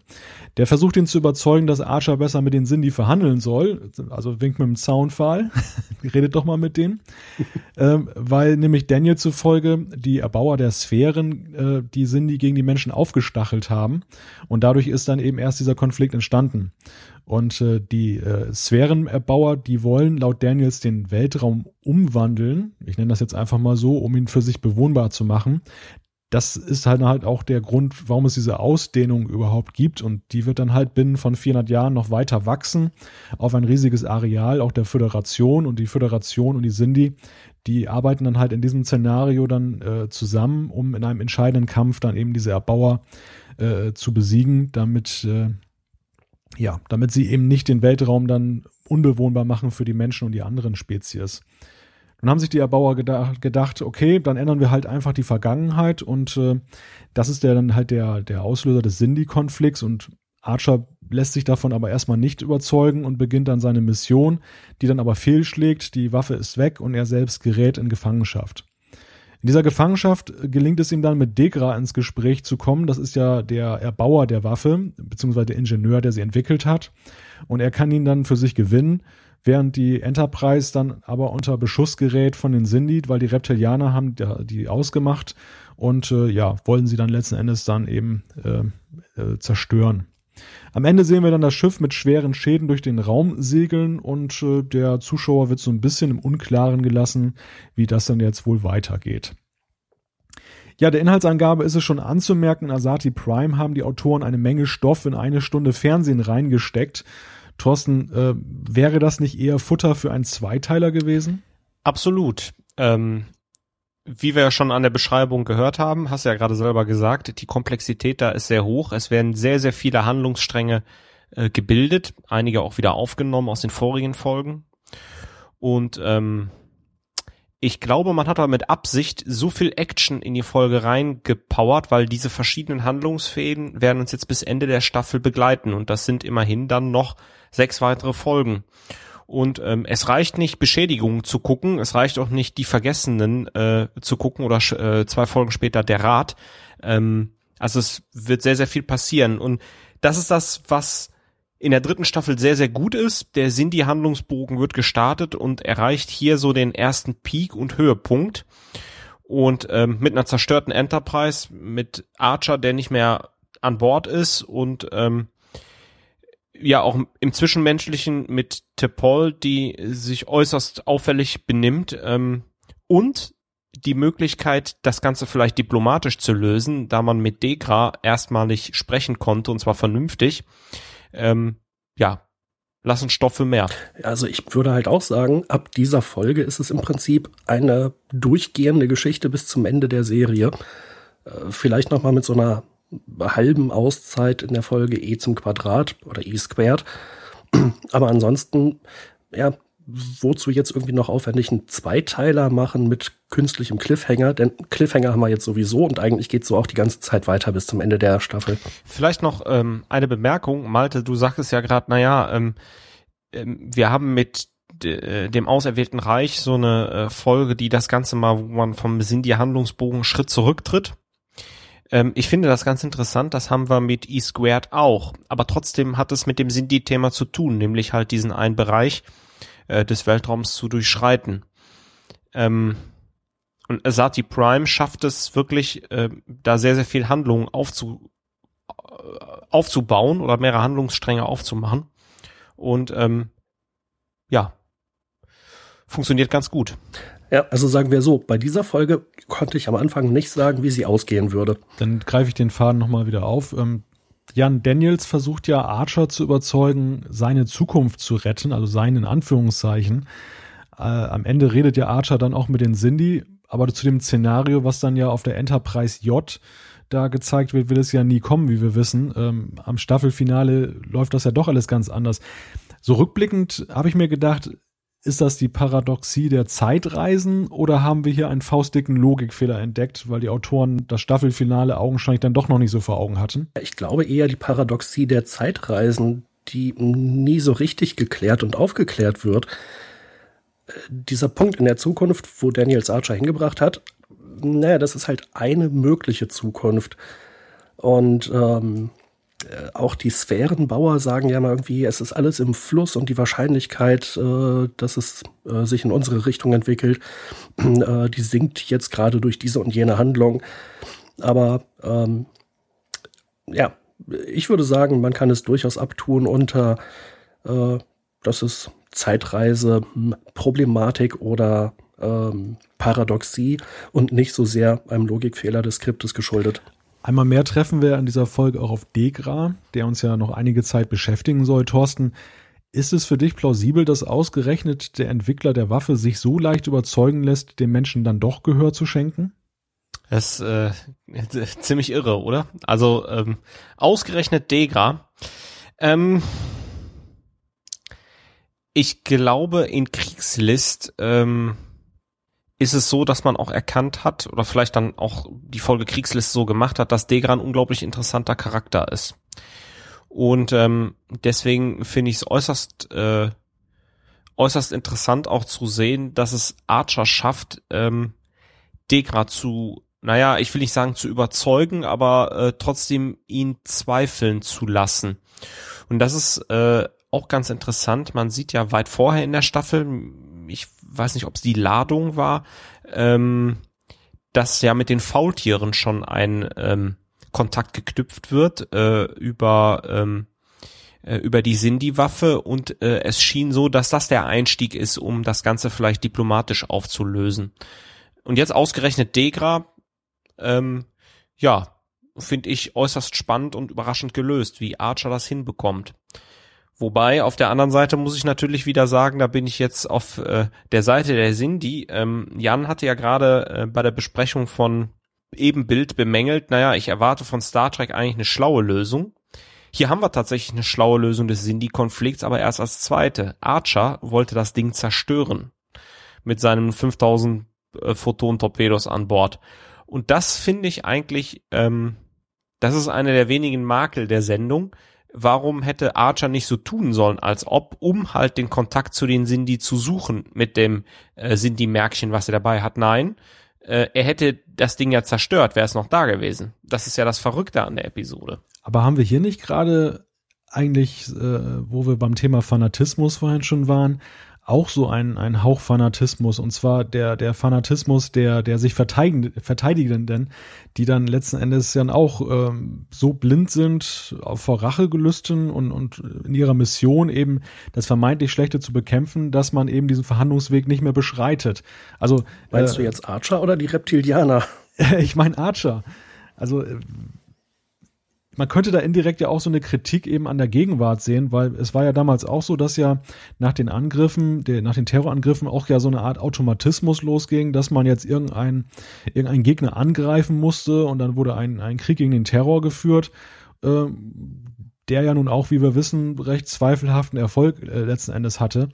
Und äh, nehmen das die Autoren vielleicht auch so ein bisschen hier aufs Korn, dass sie sagen, naja, äh, die Menschen wurden angegriffen, jetzt sind sie blind vor Wut und äh, ziehen den Verhandlungsweg gar nicht mehr in Betracht, beziehungsweise dass man mal ergründet, warum sind denn eigentlich die Sindhi gegen die äh, Erde. Das ist ja lustigerweise ja auch dann äh, ähm, erst durch Daniels hier dann nach na, fast am Ende der Staffel aufgebracht worden, dass dann die diese Erbauer der Sphären da irgendwie dahinter stecken. Ähm, ist ja schon lustig, dass Archer und Co. diese Frage nicht mal vorher irgendjemandem stellen, warum sind denn eigentlich die Sindhi so äh, gegen die gegen die Menschen? Sehr gute Frage. Ich sehe es auf jeden Fall so, dass äh, insbesondere Archer einfach komplett fanatisch ist, im, eigentlich die gesamte Staffel hindurch, äh, weil er halt immer wieder sagt, nur die Enterprise ist in der Lage, diesen Angriff der Cindy zu verhindern. Ähm, und äh, wenn er die Mission nicht zu Ende führt, dann wird die Erde vernichtet werden. Aber warum stellt er nicht wenigstens einmal die Frage, äh, ja, was ist eigentlich das Ziel der Cindy? Die machen das doch nicht aus Jux und Dollerei. Äh, können wir uns mit denen vielleicht irgendwie einigen? Oder können wir wenigstens verstehen, was die wollen? Äh, geht es um Ressourcen? Geht es um Rache? Geht es um irgendwas, was erst in der Zukunft passieren wird? Das wären ja alles legitime Fragen gewesen. Und von Star Trek würde ich gerade erwarten, dass es diese Frage stellt und dass es die Frage auch von den Hauptcharakteren stellen lässt, eben vom Captain. Deshalb ist das eigentlich eine Form von Fanatismus, die mir überhaupt nicht gefällt. Und ähm, die Aufarbeitung dieses 9-11-Traumas passiert hier halt aus einer sehr amerikanischen Perspektive, wie ich finde, weil ich den Eindruck habe, dass auch die amerikanische Politik mindestens mal, aber dass auch viele amerikanische Bürger äh, diesen Krieg gegen den Terror in Anführungszeichen überhaupt nicht hinterfragen, sondern die sagen halt, wir wurden angegriffen, wir müssen zurückschlagen, wir haben das Recht, uns zu verteidigen dass aber diese Verteidigung komplett sinnbefreit ist und oftmals äh, kontraproduktiv ähm, und mehrere Bürgerkriege nach sich gezogen hat, die bis heute im Irak toben und wer weiß, wie es in Afghanistan aussieht, wenn die Truppen da erstmal abgezogen sind. Ähm, das wird halt in dieser Folge nicht aufgearbeitet oder in dieser Staffel von Star Trek. Und auch 2000, na, wann wurde es gedreht? Diese Staffel 2004 müsste es gewesen sein oder 2003 da war ja schon absehbar, dass dieser Krieg gegen den Terror halt in dem Sinne nicht zu gewinnen ist. Der Terror ist halt kein Land, wo man einmarschiert und das besetzt und sagt, so, wir nehmen euch jetzt alle Waffen weg und das war's. Äh, deshalb, ja, habe ich den Eindruck, dass Archers Fanatismus vielleicht eher ungewollt die Position der amerikanischen, US-amerikanischen Regierung widerspiegelt. Zumindest ist es ja auf Star Trek bezogen so, dass ja Archers Vorgehen beziehungsweise das Vorgehen der Menschen ja eigentlich die Zweifel der Vulkanier nährt oder bestätigt jetzt gegenüber dem Zuschauer, dass die Menschen eigentlich noch gar nicht so richtig reif sind äh, für, für den Weltraum. Man, man sieht das übrigens in einer sehr schönen Szene, um eure Aussagen und Beobachtungen zu unterstützen äh, irgendwann sagt T'Pol, als Archer nicht mehr zurückkehrt, äh, ich werde mit dem Shuttle losfliegen, um diplomatische Wege zu bestreiten. Und alle schauen sie verdutzt an. Und äh, ich habe den Eindruck, der der Trip will der will, will die anketten nach dem Motto, die hat sie nicht mehr alle. Und das ist ja eigentlich der richtige Weg. Ja, und da hätte man ja auch irgendwie schöne Geschichten machen können. Beispielsweise, was Malte vorgeschlagen hatte, dass Archer sagt, so, ich hätte euch jetzt gerade in die Luft jagen können, äh, aber das, äh, das bin nicht ich, das sind nicht wir, das ist nicht die Art, wie wir Menschen Probleme und Konflikte regeln, sondern jetzt lasst uns noch mal reden. Das wäre vielleicht ein wenig zu idealistisch gewesen, aber andererseits genau das erwarte ich doch von Star Trek. Ja, und da wird viel Porzellan zerschlagen, was ja in der zweiten Staffel dann zum Beispiel aufgebaut wurde. Wenn wir uns mal erinnern an diese vermittelnde Rolle der Menschen zwischen den Andorianern und den Vulkaniern. Mhm. Ähm, da hat man ja so ein bisschen den Grundstein gelegt für diesen Föderationsgedanken. Da hat man dann diese, diese Rolle der Menschen im Weltraum irgendwo etabliert. Und hier sind wir an einem Punkt angelangt, ja, wo er eigentlich das Prinzip Zufall mehr oder weniger dafür sorgt, dass das dann doch ohne die Zerstörung der Erde und ohne die Zerstörung der Sindhi oder sonst welche Zerstörung ausgeht. Ähm, letzten Endes, wie gesagt, die, die Vulkanier gehen ja eigentlich aus dieser Staffel als die, diejenigen hervor, die ja die ganze Zeit recht gehabt haben, als sie sagten, die Menschen sind einfach noch unreif, die sind einfach nicht in der Lage, solche, äh, die, sich diesen Aufgaben oder diesen Herausforderungen zu stellen, die der Weltraum für sie äh, bereithält. Und äh, ja, eigentlich ist das so eine Negativaussage, die man aus dieser ganzen Staffel mitnimmt, die kurioserweise aber dann gar nicht so richtig aufgegriffen wird. Also wir haben das auch in der vierten Staffel, in der dritten Folge, wo dann ja der vulkanische Botschafter dann eben diese Zerstörung des Vulkanierschiffs mal anspricht und dann hinterfragt, ob das denn richtig war. Aber im Grunde genommen klopft am Ende der Folge dann ja Archer auf die Schulter und sagt, naja, eigentlich haben sie es ja alle richtig, haben, haben sie es ja richtig gemacht. Was ja auch eine etwas befremdliche Aussage war. Absolut. Wobei man da natürlich noch einwerfen muss, dass die Vulkanier ja offensichtlich keinen Finger krümmen, um die Erde zu retten. Na, herzlichen Dank auch. Das kommt noch hinzu. Aber die Andorianer helfen. Wir haben einen sehr guten Auftritt im Testgebiet. Ja, fandst, du, fandest du den wirklich gut oder war das ja. nicht so ein bisschen an den Haaren herbeigezogen nach dem Motto, wir müssen mal wieder Andorianer bringen? Ich fand okay, auch. das, das auf jeden Fall. Also warum zum Teufel die da auftauchen, ist blöd, aber würde ich das jetzt ausblenden, ist das eine sehr gute Folge. Aber ihr habt recht, äh, ist äh, tatsächlich an den Haaren herbeigezogen. Absolut richtig. Also ist halt schön, dass Shran mal wieder auftaucht, aber die Folge als solche ist auch eher mäßig, fand ich. Nö, sehe ich anders. Ich fand, fand, fand so gut. Aber vielleicht habe ich mich von äh, Shran und äh, den Andorianern ein bisschen blenden lassen. Ja, es gab zumindest ein paar schöne äh, Twists in der Entwicklung, denn mich haben sie wirklich aufs Kreuz gelegt. Ich dachte, ach komm hier, Shran, dem kannst du vertrauen nach allem, was passiert ist. Genau. Der wird die schon nicht ver, äh, veräppeln und ähm, aufs Kreuz legen. Und dann passiert genau das. Äh, verdammt, äh, das habe ich jetzt nicht kommen sehen. Tja, da kann man ja glatt mal seinen Fühler verlieren, oder? Zwinker, zwinker. genau. ähm, ein interessanter Aspekt bezogen auf die Sindhi ist natürlich, dass sie sich aus mehreren äh, ja, Arten oder Spezies zusammensetzen. Ähm, was haltet ihr davon? Finde ich äußerst interessant. Ähm, wobei ich auch wieder sagen muss, dafür ist es mir dann doch wieder zu stereotyp. Die Reptilianer, die sind die Hauruck, die direkt mal die Keule rausholen. Die Faultiere sind genauer Gegenteil, langsam, gemächlich und kommen nicht aus dem Quark. Die, die Menschen sind, also die Primaten sind natürlich die Technikinteressierten und ne, die eher die diplomatischen Kanäle anstoßen. Die Insektoide wirken einfach wie ganz normales Kanonenfutter. Die einzigen, die wirklich cool sind, sind die Aquarianer, weil sie absolute Exoten sind für Star Trek.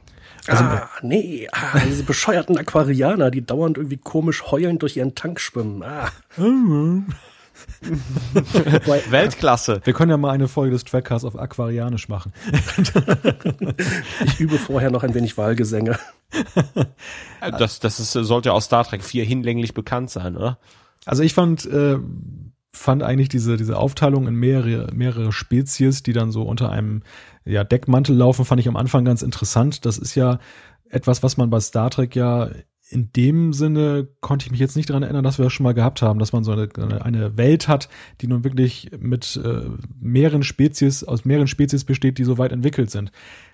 Im Endeffekt gebe ich Thorsten aber recht, ist es nachher ziemlich klischeehaft gewesen und vor allem man fragte sich dann ja auch im weiteren Verlauf der Staffel, wie die überhaupt so lange zusammenhalten konnten, weil die ja dermaßen gegensätzlich sind und sich da alle gegenseitig, gegenseitig hintergehen, äh, dass es wenig glaubhaft ist, dass diese die da jetzt äh, über ewige Zeiten gut miteinander zurande gekommen sind.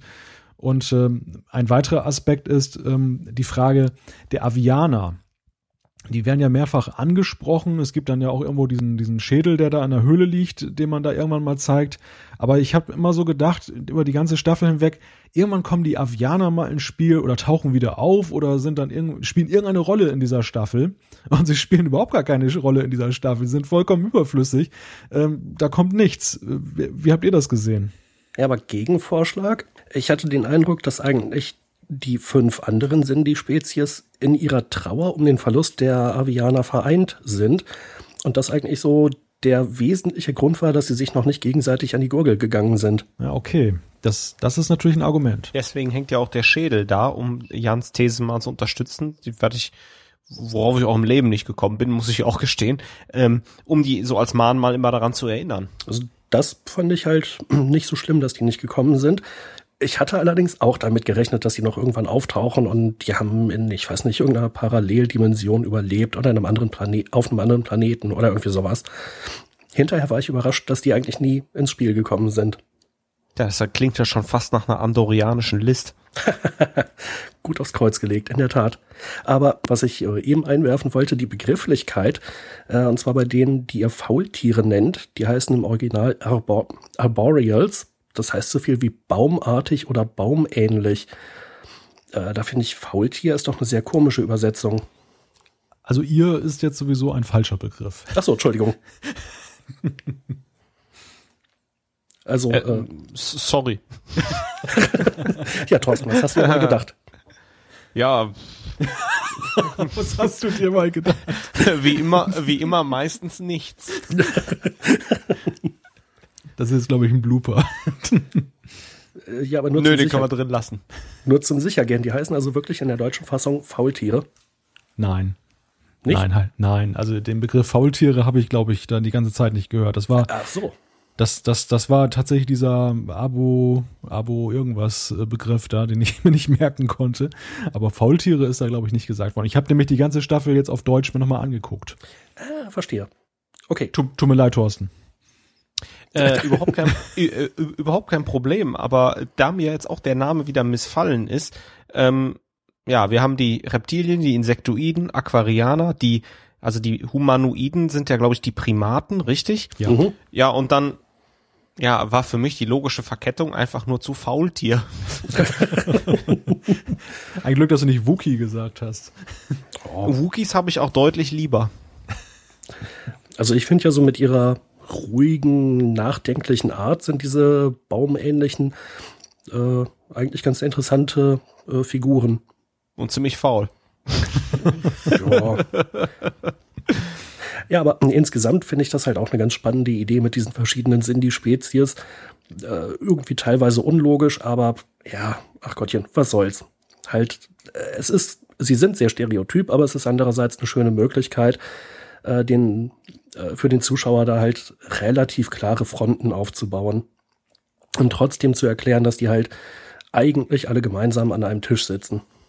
Naja, und positiv muss man ja vielleicht auch mal sagen, dass ähm, es ja auch sehr spannend war, sich das anzusehen, beziehungsweise erstmal herauszufinden, was es denn eigentlich mit dieser Spezies so auf sich hat. Am Anfang sieht man ja nur diesen Rat. Ähm, man weiß aber noch gar nicht, was sind das eigentlich für Figuren, die da zusammentreffen, warum machen die das da? Irgendwann kommt dann raus, okay, das sind die Sindhi.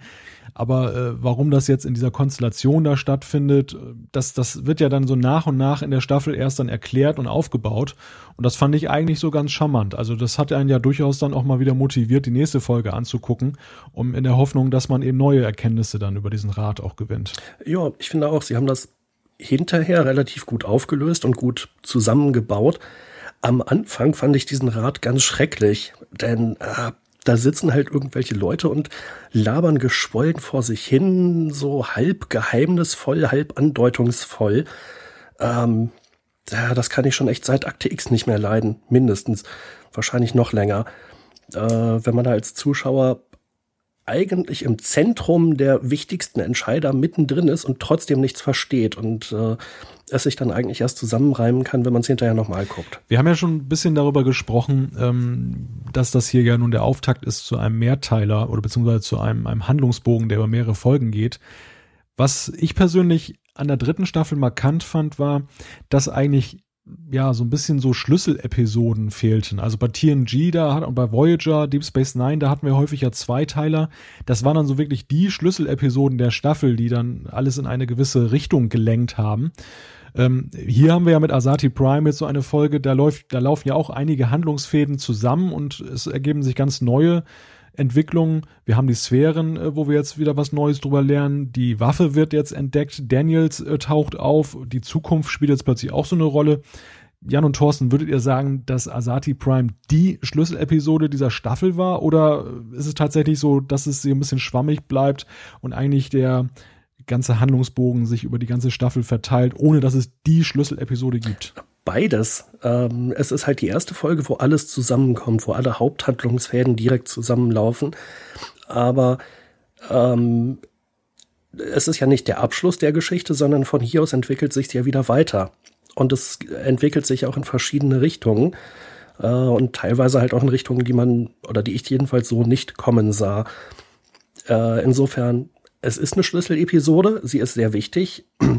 ähm, Aber, ja, wie soll ich sagen? Ähm, es ist halt auch nur eine von mehreren Schlüsselfolgen, die jetzt halt auch noch danach kommen.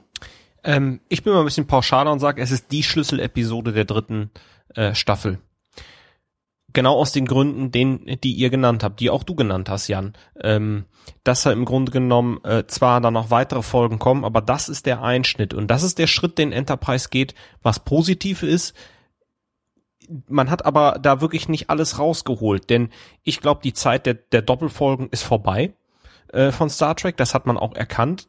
Parallel lief ja 24 und wie sie alle heißen. Aber man hat das nicht konsequent zu Ende durchgemacht. Und wenn man es kanalisiert, ist Azati Prime die wichtigste Folge der dritten Staffel. Ja, ich würde ihm jedenfalls nicht entgegensprechen. Das stimmt schon. Ein wunderbares Schlusswort. ja, äh, wenn ihr jetzt nicht akut noch etwas zu dieser Folge ähm, hinzuzufügen habt, dann würde ich ganz gerne so auf die Staffel als Ganzes nochmal zu sprechen kommen. Mhm, ja, gute Idee.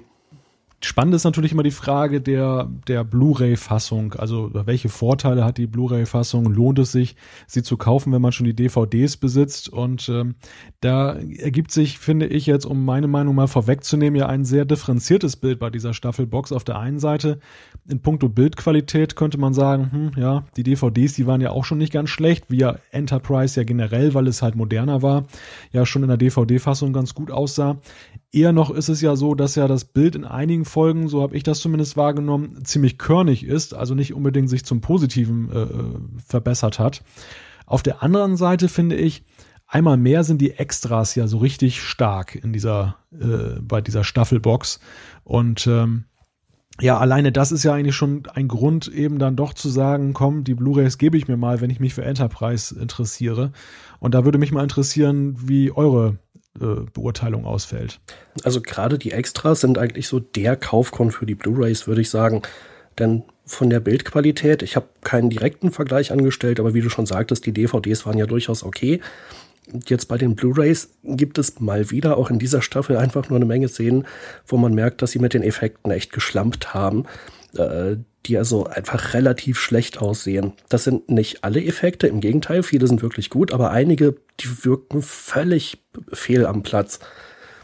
Aber die Extras, äh, die ja extra für die Blu-ray-Fassung aufgenommen wurden, ähm, die sind es definitiv wert, gesehen zu werden, wenn man sich halt für die Hintergründe der Produktion interessiert. Äh, wieder einmal hätte ich mir gewünscht, dass die Gespräche, die sie mit den Schauspielern und Produzenten geführt haben, einfach ungekürzt draufgepackt worden wären und nicht zusammengeschnitten. Und äh, wie wir das früher schon hatten, dann noch mit einzelnen Ausschnitten aus den Episoden hinterlegt, auf die sich die Schauspieler oder Personen gerade beziehen.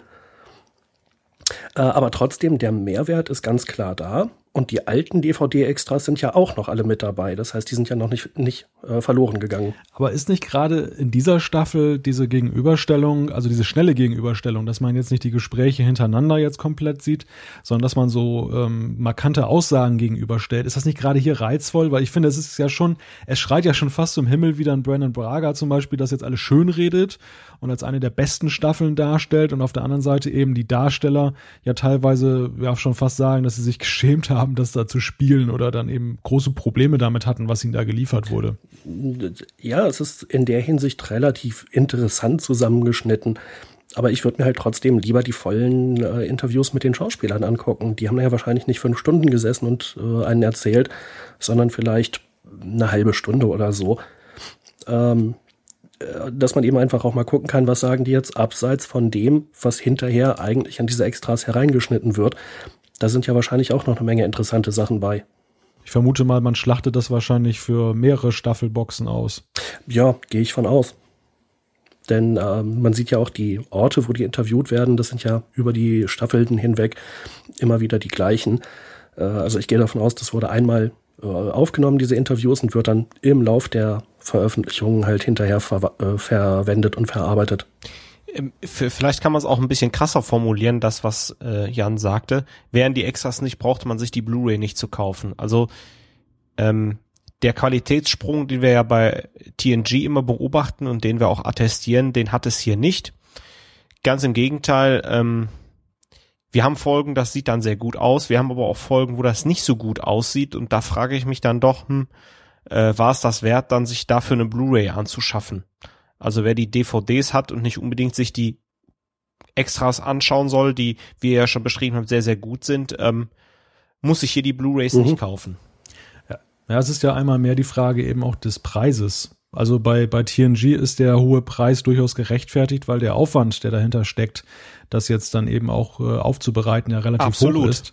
Bei, bei Enterprise ist es, glaube ich, technisch nicht so ein riesiger Aufwand gewesen, das auf Blu-ray herauszubringen. Und für den Kunden äh, ist es dann eben auch nicht der große Qualitätssprung, äh, wo man jetzt sagt, oh, das äh, ist ja Enterprise in einem ganz neuen Aussehen.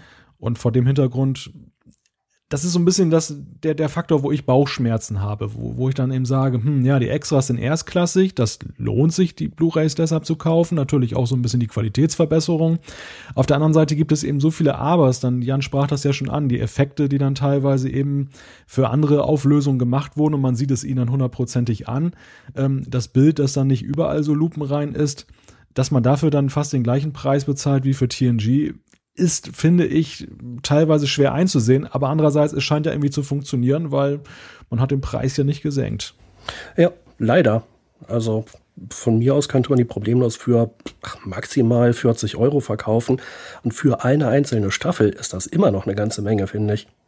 Ja. Aber so um die 60 Euro oder noch drüber ist eigentlich meiner Meinung nach zu teuer. Und vielleicht mal ein kurzer Vergleich. Ähm, Malte hat ja schon Homeland angesprochen. Da sind, glaube ich, zwölf Folgen, allerdings die Folgen gehen ein bisschen länger, auch recht aufwendig produziert und da äh, sind die Blu-rays ein wahrer Genuss, kosten 30 Euro, kostet die Staffel. Also von daher. Naja gut, es sind weniger Folgen, aber andererseits, die Serie ist natürlich relativ neu. Und Enterprise, das ist ja jetzt mindestens mal die zweite Veröffentlichung. Ich glaube genau genommen, es gab bei den DVDs erstmal die Staffelboxen und später eine Neuveröffentlichung mit diesen Halbstaffelboxen, die deutlich günstiger waren. Also ist es ja jetzt im Prinzip schon der dritte Aufguss. Also auch das spricht meiner Meinung nach dagegen, das zu so einem hohen Preis anzusetzen. Ja, aber es funktioniert halt. ja, weil Deppen wie wir sich den Krempel auch noch kaufen, um darüber zu reden. Angebot und Nachfrage. Genau. Ähm, Punkto Extras äh, finde ich eine Sache noch bemerkenswert und ähm, die würde ich ganz gerne ansprechen. Das ist, dass in dieser Staffel nun Jolene Blalock, die ja nun Tepol spielt, ein dass die einen relativ großen Part eben hat in den Interviews und bislang ist sie ja doch bisschen ja ins Hintertreffen geraten bei den Interviews. Ich habe mich so ein bisschen gefragt, welchen Grund das jetzt hat. Also hat sie sich dann im Laufe der Zeit jetzt doch noch überzeugen lassen, dass sie für die Extras dann zum Interview bereitsteht? Oder hat man das auch ganz am Anfang aufgenommen und hat das dann nur so ein bisschen zurückgehalten? Ähm, was ja für erste Variante spricht, ist ja, dass sie ja aber ja schon bei diesem, äh, bei dieser äh, Re Reunion da mit dabei war und da ja auch schon ziemlich farblos und blass blieb. Ähm, was denkt ihr und, und wie findet ihr überhaupt ihre, ihren Part? Der ist ja auch ganz interessant. Ja, genau. Äh, ich fand es hochgradig spannend, was sie erzählt hat und äh, ihre Perspektive mal zu hören. Und ich kann nur sagen, endlich war das mal auf den, bei den Extras dabei. Und endlich äh, ist sie auch mal zu Wort gekommen. Ich glaube, das Problem bei dieser Reunion war halt, äh, Jolene scheint mir jetzt nicht unbedingt so ein Typ zu sein, der halt sofort irgendwie losplaudert und alles erzählt, was ihr gerade einfällt. Äh, gegenüber den anderen Schauspielern ist sie da natürlich deutlich untergegangen. Aber wenn sie dann alleine da sitzt mit einem Interviewer oder so, ein paar Kameraleuten, äh, ja, dann kommt sie halt zur Geltung. Und was sie sagt, fand ich inhaltlich einfach auch hochgradig interessant. Das ist ja eine äh, sehr intelligente Person offensichtlich. Und meine Hochachtung vor ihrer äh, schauspielerischen Leistung äh, ist in dieser Staffel eigentlich noch weiter gewachsen. Äh, und meine Hochachtung vor ihr als Schauspielerin, als die Person dahinter, äh, auch. Deshalb sehr schade, dass sie früher eigentlich nicht zu Wort gekommen ist. Aber ich hoffe, dass wir von ihr auch mehr in der vierten Staffel hören werden. Na gut, ich glaube auch, dass sie eher so der introvertierte Typ ist und jetzt, wo sie auch mal in Europa einen halbnackten Arsch in die Kamera hält, dass man äh, dann vielleicht auch ein bisschen mehr Interviews mit ihr machen will. Äh, jetzt bezogen auf diese Staffel oder auf irgendwelche anderen Rollen? Bezogen auf die Staffel. Ah, okay. Also man sieht ja schon, glaube ich, hat Maximum an Haut an Star Trek. Also man, man sieht, glaube ich, äh, sie von hinten komplett nackt, jedenfalls in Europa. Ich glaube, in den USA ist das gekürzt. Das würde mich nicht wundern. Oder gepixelt. Boah. ja, aber das ist ja auch noch ein ganz spannender Aspekt, den du da anführst, Thorsten. Ähm, ich finde, auch da hat man jetzt dann nochmal eine, eine Schippe draufgelegt, was so eben dieses, diese, diese Andeutung dann so, so angeht, äh, dieses, dieses Zeigen und, und äh, sexuell und so weiter. Ähm, ist das nicht hier auch schon so stellenweise, dass man denkt, ah, jetzt sollen wir die Quoten gesteigert werden? Das hat man ja nur gemacht, damit man dann im, bei UPN im Trailer dann mal Tepol von hinten nackig zeigen kann? Ja, Sex sells. Ja, das würde ich auch sagen, denn diese ganze äh, vulkanische Massage, das trägt ja zur Handlung nicht sonderlich viel bei. Es geht ja anfangs darum, dass Trip nicht gut schlafen kann. Das Problem hat sich, glaube ich, nach ein paar Folgen erledigt und äh, trotzdem machen sie da mit ihrer äh, Massage weiter. Äh, ja, whatever. Ja, und ich finde ja auch, dass man ja ähm, irgendwo nicht dieser, dieser Problematik her wird, dass ja äh, Tepol eine Vulkanierin ist und keine Emotionen hat. Also dieses Thema, wie funktioniert eigentlich so eine Beziehung zwischen einer Vulkanierin und einem Mensch, weil der Mensch ist sehr emotional und die Vulkanierin nicht, das wird ja dahingehend einfach aufgelöst, dass man die Vulkanierin hier emotional macht, eben durch da diese Trellium-Geschichte und, und ja, sie, sie weicht dann quasi auf. Aber fandet ihr das gut oder hat man sich das da ein bisschen zu leicht gemacht? Ja, auf jeden Fall war das gut. Also einerseits sagte sie ja selbst, äh, die Vulkanier haben ja nicht keine Emotionen, sondern sie sind nur sehr gut darin, sie zu unterdrücken. Aber durch diese, äh, durch diesen äußeren Einfluss von dem Trellium und dem Umstand, dass Topol jetzt äh, ihre Gefühle nicht mehr so gut unterdrücken kann, äh, ich finde, dadurch wurde der Charakter erst wieder viel interessanter oder noch interessanter, als er eigentlich schon war. Denn äh, diese völlig abgehobenen, emotionslosen Vulkanier, die fand ich schon immer langweilig. Und deswegen war Spock ja damals auch so interessant, weil er als halb Vulkanier, halb Mensch ja durchaus Emotionen hatte. Und einen Sinn für Humor. Ja, aber so ein Stück weit ist es doch auch die Resignation davor, dass man eigentlich Vulkanier in ihrer puren Form ähm, ja eigentlich gar nicht so als Hauptcharakter gebrauchen kann in der Serie, oder? Äh, äh, nee, finde ich aber nicht, denn wir haben immer die absoluten Exoten. Denk mal an Worf, denk mal an Garak, auch wenn es nicht der Hauptcharakter ist. Ähm, das sind alles schon sehr spezielle Typen, die auch nicht in ihrem Volk zu Hause sind und gerade durch ihre Macke ja das Interessante zeigen. Oder denk mal an Nock, äh, beziehungsweise ähm, Rom, die ja halt den, den Weg im bajoranischen Militär beziehungsweise in der Sternflotte einschauen, auch Quark, der gestrandet ist auf Deep Space Nine. Äh, denkt man an eine Borg, die absolut menschlich wird, äh, in Form von Seven of Nine. Also von daher haben wir immer mit Exoten zu tun, dass das Ganze spannend macht, weil die brechen aus den Stereotypen aus. Ja, aber genau das meine ich ja. Ähm, dass halt die Kapitulation vor den äh, vor den archetypischen Vulkaniern meiner Meinung nach hochgradig überfällig war. Und Tepol war eigentlich von Anfang an schon ein relativ interessanter Charakter und mit mehr Emotionen wird sie für mich interessanter noch. Okay, dann habe ich es falsch verstanden, sorry. Genau, also äh, ich stimme dir da völlig zu, Thorsten. Äh, Charaktere mit einer Macke oder die irgendwie außergewöhnlich sind, äh, die sind halt prinzipiell interessanter. Ansonsten, äh, was die Extras angeht, äh, meine Hochachtung vor John Billingsley ist ja auch nochmal deutlich gestiegen. Äh, wir hatten ja vorhin im Zusammenhang mit der Folge Ebenbild noch diskutiert, ob das jetzt okay ist, wenn Vlogs das hinnimmt. Mm. Und der Schauspieler hatte ja in den Extras durchaus angesprochen, dass er da einige Sachen durchaus fragwürdig fand und damit so nicht einverstanden war. Dass er aber andererseits, wenn ich es richtig in Erinnerung habe, auch den Eindruck hatte, es ist jetzt nicht sein Job, den Autoren zu erzählen, wie sie seinen Charakter schreiben sollen, aber er war halt nicht so richtig zufrieden. Aber war das nicht auch so ein bisschen ein Problem der Serie, dass da Schauspieler am Werke waren, die dann so ein bisschen die Faust in der Tasche hatten, weil sie sagten, hm, das ist ja eigentlich schlecht geschrieben. Umgekehrt auf der anderen Seite ja auch eben das Studio dann ja auch permanent mit dem Fernsehsender im Clinch war, wie aus den Extras hervorgeht. Also ich glaube, die Stimmung so im dritten Jahr war ja nun wirklich nicht zum Besten bestellt und ich habe auch so ein bisschen den Eindruck, äh, auch wenn sich alle bemühen, das irgendwo zu kaschieren und jeder macht seinen Dienst nach Vorschrift oder versucht das Beste draus zu machen, so ein bisschen kann man es ja doch nicht verbergen, oder? Äh, was die Schauspieler angeht, kann ich den Eindruck nicht teilen. Ich finde, die haben in dieser Staffel gute Arbeit geleistet. Ähm, denen habe ich auch nichts angemerkt. Äh, nur Archer ist für mich halt als Charakter extrem unsympathisch geworden. Und äh, der Umstand, dass halt Scott Bakula in den Extras eigentlich auch die Serie immer noch verteidigt und sagt, nee, also das war ganz toll und super schauspielerische Herausforderung, hm, hat ihn mir nicht sympathischer gemacht. Ähm, hinter den Kulissen, die Art und Weise, wie die Folgen geschrieben werden, das steckt sich sicherlich, äh, ist sicherlich schon durchgeschlagen. Äh, oder eben auch der Umstand, ich glaube, Brandon Braga meinte, er hat noch nie so viele Leute in so kurzer Zeit gefeuert wie in dieser Staffel. Es waren also viele Autoren mal kurz dabei. Er war nicht zufrieden, hat sie rausgeworfen. Hm, das hat sich ja eigentlich erst so langsam gelegt, als Manny Koto dazugekommen ist, der dann bis zum Ende der Serie auch dabei bleibt. Ähm, ja, und die schwierigen Bedingungen, unter denen die gearbeitet haben, äh, das ist sicherlich nicht zu unterschätzen. Nur auf der anderen Seite, das, nur weil halt irgendwie äh, das Studio sagt, macht mal irgendwas, was mehr Quote bringt, heißt das ja nicht, dass sie sich von Star Trek und von seinem Grundgedanken verabschieden müssen.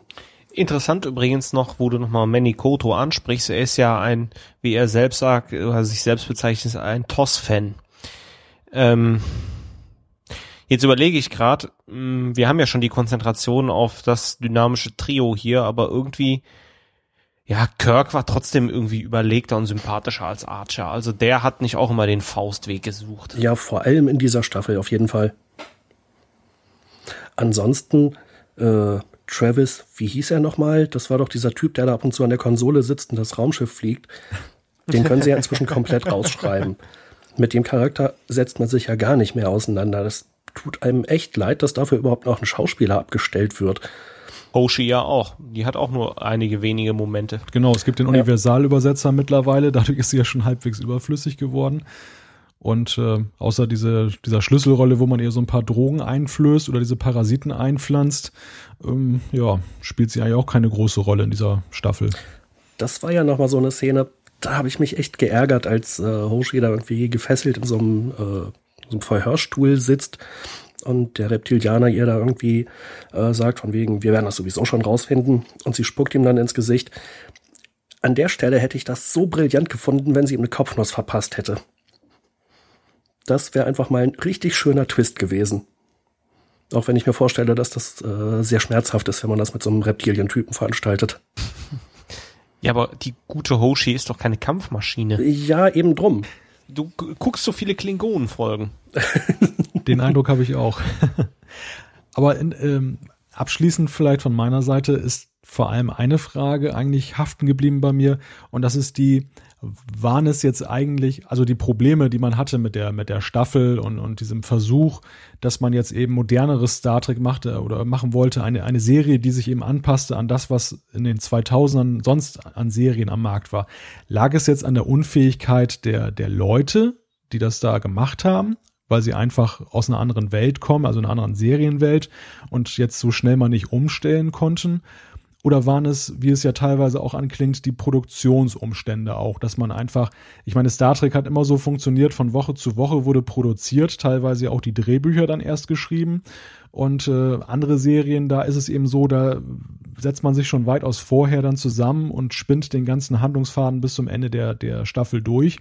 Und dann wird das nachher nur noch dann, sag ich mal, detailliert ausgebreitet, aber es ist nicht mehr so, dass sich da maßgeblich etwas ändert. Irgendjemand sagt in den Extras, dass man am Anfang dieses dritten Jahres noch gar nicht wusste, wo diese Sindhi-Geschichte mal enden wird. Und ich finde, das merkt man teilweise eben auch, dass äh, das so vor sich hergeschoben wird und hier und da, ja, das ähm, nicht so ganz klar ist, was man eigentlich wollte. Ja, also am Anfang, finde ich, entwickelt sich das ja durchaus alles noch sehr schleppend und nicht sonderlich zielstrebig. Da hätte man ja in jede x-beliebige Richtung gehen können. Aber so ab Asati Prime, finde ich, haben sie dann wirklich auch einen guten Weg gefunden, die Geschichten weiterzuerzählen. Ähm, ja, aber die Spekulation, woran das jetzt liegt, ich weiß es nicht. Äh, grundsätzlich ist es ja schon so, dass sie sehr fähiges Personal haben und Brandon Braga und Rick Berman, die ich beide für viele Entscheidungen kritisiere, äh, mit denen ich nicht übereinstimme, haben ja in der, auf der anderen Seite, äh, gerade bei Next Generation, sehr, sehr, sehr gute Arbeit geleistet. Und auch die anderen oder viele andere Autoren, äh, die sind ja nicht per se jetzt irgendwie schlecht oder so. Vielleicht, ähm, auch wenn es jetzt wieder der Versuch ist, das Ganze zu pauschalisieren, man wollte der, äh, man wollte Star Trek auch, man wollte der Sendung auch einen, einen neuen Schliff verpassen, sie moderner machen, man hat das aber nicht ganz zu Ende gebracht und das bringt dann so Situationen, dass man halt ähm, auch die Star Trek Fundamente gebrochen hat, die Jan schon mehr, mehrfach sehr schön angesprochen hat, auch an den Beispielen. Das zieht sich ja auch durch unsere drei Episoden, die wir besprochen haben. Ähm, gerade Jan brachte ja auch schon einige Aspekte da rein, wie man die Folge hätte anders lösen können, dass es noch Star Trek war. Und ich finde, man hat halt diese, diese Umwandlung in der Serie nicht ganz gut gemacht. Und das war jetzt, wenn ich jetzt den Cindy-Handlungsbogen ausklammere, eigentlich auch schade.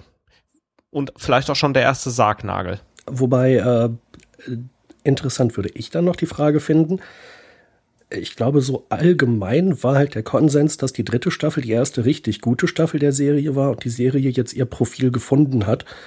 Äh, und viele Leute haben sich halt damals wirklich auf die vierte Staffel gefreut und fanden auch die vierte durchaus gut. Ähm, wie seht ihr das? Ja, also kann ich bestätigen. Ich glaube, ähm, unsere Besprechung hat jetzt so ein bisschen, ich habe da hab das gerade mal Revue passieren lassen, was wir jetzt so gesagt haben über die Stunde hinweg.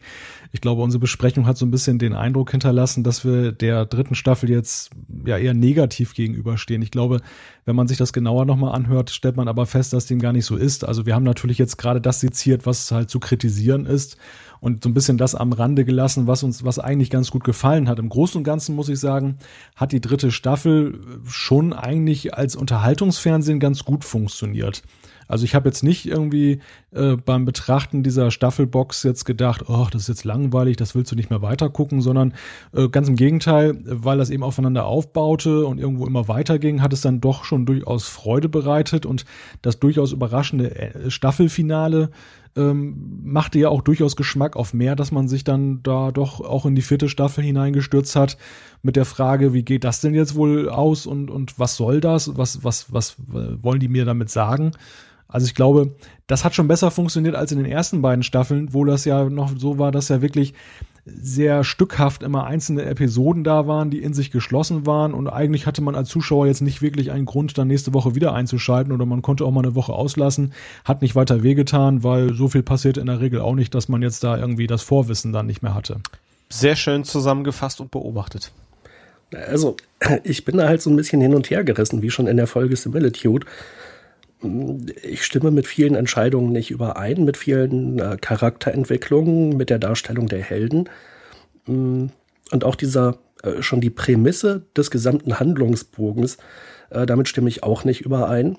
Schon deshalb, weil es natürlich völlig schwachsinnig ist, wenn ich einen Planeten vernichten will, dass ich dann erstmal ein Jahr vorher oder ein paar Monate vorher schon mal irgendwie so eine obskure Waffe dahin schicke, die da schon mal so acht Millionen Leute tötet. So von wegen, ja, übrigens, geht nächstes Jahr weiter. Äh, super Idee. Ähm, aber auf der anderen Seite, äh, die Staffel war spannend, in der Tat. Ähm, spätestens ab Asati Prime, wo die Handlungsfäden alle zusammengelaufen sind, äh, hat sich die Spannung noch verbessert. Also, ja, wie gesagt, ich bin hin und her gerissen. Äh, viele Entscheidungen gefallen mir nicht, aber es war durchaus gute Unterhaltung und dieser Drang, ich will jetzt unbedingt weitergucken, ich will wissen, wie es weitergeht. Ah, komm, eine Folge gucke ich noch, war in dieser Staffel auf jeden Fall wesentlich höher als, mh, hm, als seit langem bei Star Trek, wenn nicht höher als jemals. Na, obwohl, bei DS9 mit dem Krieg, da war auch schon ein sehr hoher, ich will jetzt wissen, wie es weitergeht, Faktor. Und das ist ja das, was eine gute Serie ausmacht. Also, man will ja weiter gucken. Ach so, und äh, das äh, Finale. Ah, nein, nicht doch. Irgendwas mit Nazis. Ah, fällt dir nichts Besseres ein. Aber ich denke, da können wir uns dann in der nächsten Staffel nochmal drüber unterhalten. Genau, da machen wir jetzt auch hier so einen Punkt, wo wir die Spannung schüren für den nächsten Trackcast, der sich mit Enterprise beschäftigt. Dum, dum, dum, dum, dum. To be continued. Ja, die Trackcast-Hörer sind bestimmt auch äh, schon gespannt, wie es jetzt weitergeht. Und diese spannende Frage können wir jetzt auflösen, denn jetzt kommt das Feedback. das war eine der besten Überleitungen. Vor allem so schön kurz. Und so überraschend vor allem. Ja, auch das. Eine überraschende Wendung dieser Sendung. Also, Marc hat uns geschrieben auf unserer Seite trackcast.de und schreibt unter anderem, nachdem er uns äh, auch durchaus lobt, Trackcast Nummer 27 fand ich aber etwas enttäuschend. Zur Begründung. Ich habe bisher keine Convention besucht, würde aber gerne mal. Leider ist das aus beruflichen und familiären Verpflichtungen heraus nicht so einfach. Umso größer waren die Erwartungen an eure Nummer 27. Es kam leider nie das Gefühl bei mir auf, dass ich einen Besuch einer Convention nachvollziehen oder aus einer Erzählung heraus miterleben konnte. Ja, Marc, das tut mir ein bisschen leid ich hatte den Eindruck, dass das oder hatte die Hoffnung, dass das äh, sehr gut gelingt. Ich fand auch, dass unser Gast das sehr lebendig erzählt hat. Andererseits, ich war halt auch schon auf ein paar Conventions, also vielleicht hätten wir da bestimmte Aspekte nochmal etwas anders angehen oder etwas detaillierter erklären sollen. Ähm, andererseits, wir haben auch anderes Feedback, was später noch kommt, äh, was halt das genaue Gegenteil besagt.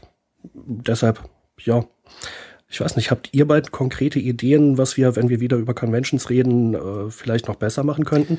Also ich glaube, es ist schwer, eine Convention so jetzt nachzuerzählen oder zu präsentieren in einer Podcast-Sendung, dass ähm, man jetzt einen so umfassenden Eindruck gewinnt, dass man nicht mehr hinfahren muss oder dass, dass man jetzt dann wirklich gut vorbereitet ist. Das, das, wir können natürlich immer nur einen, einen, einen Ausschnitt liefern und das war ja auch der Versuch bei der letzten Folge, eben ähm, so ein bisschen zusammenzufassen, was dort zu erleben war, ein bisschen auch Randaspekte, dass sich also irgendwo so ein, ein rundes Bild ergibt. Wie, wie du schon sagtest, Jan, es ist natürlich schade, wenn das nicht funktioniert hat bei allen.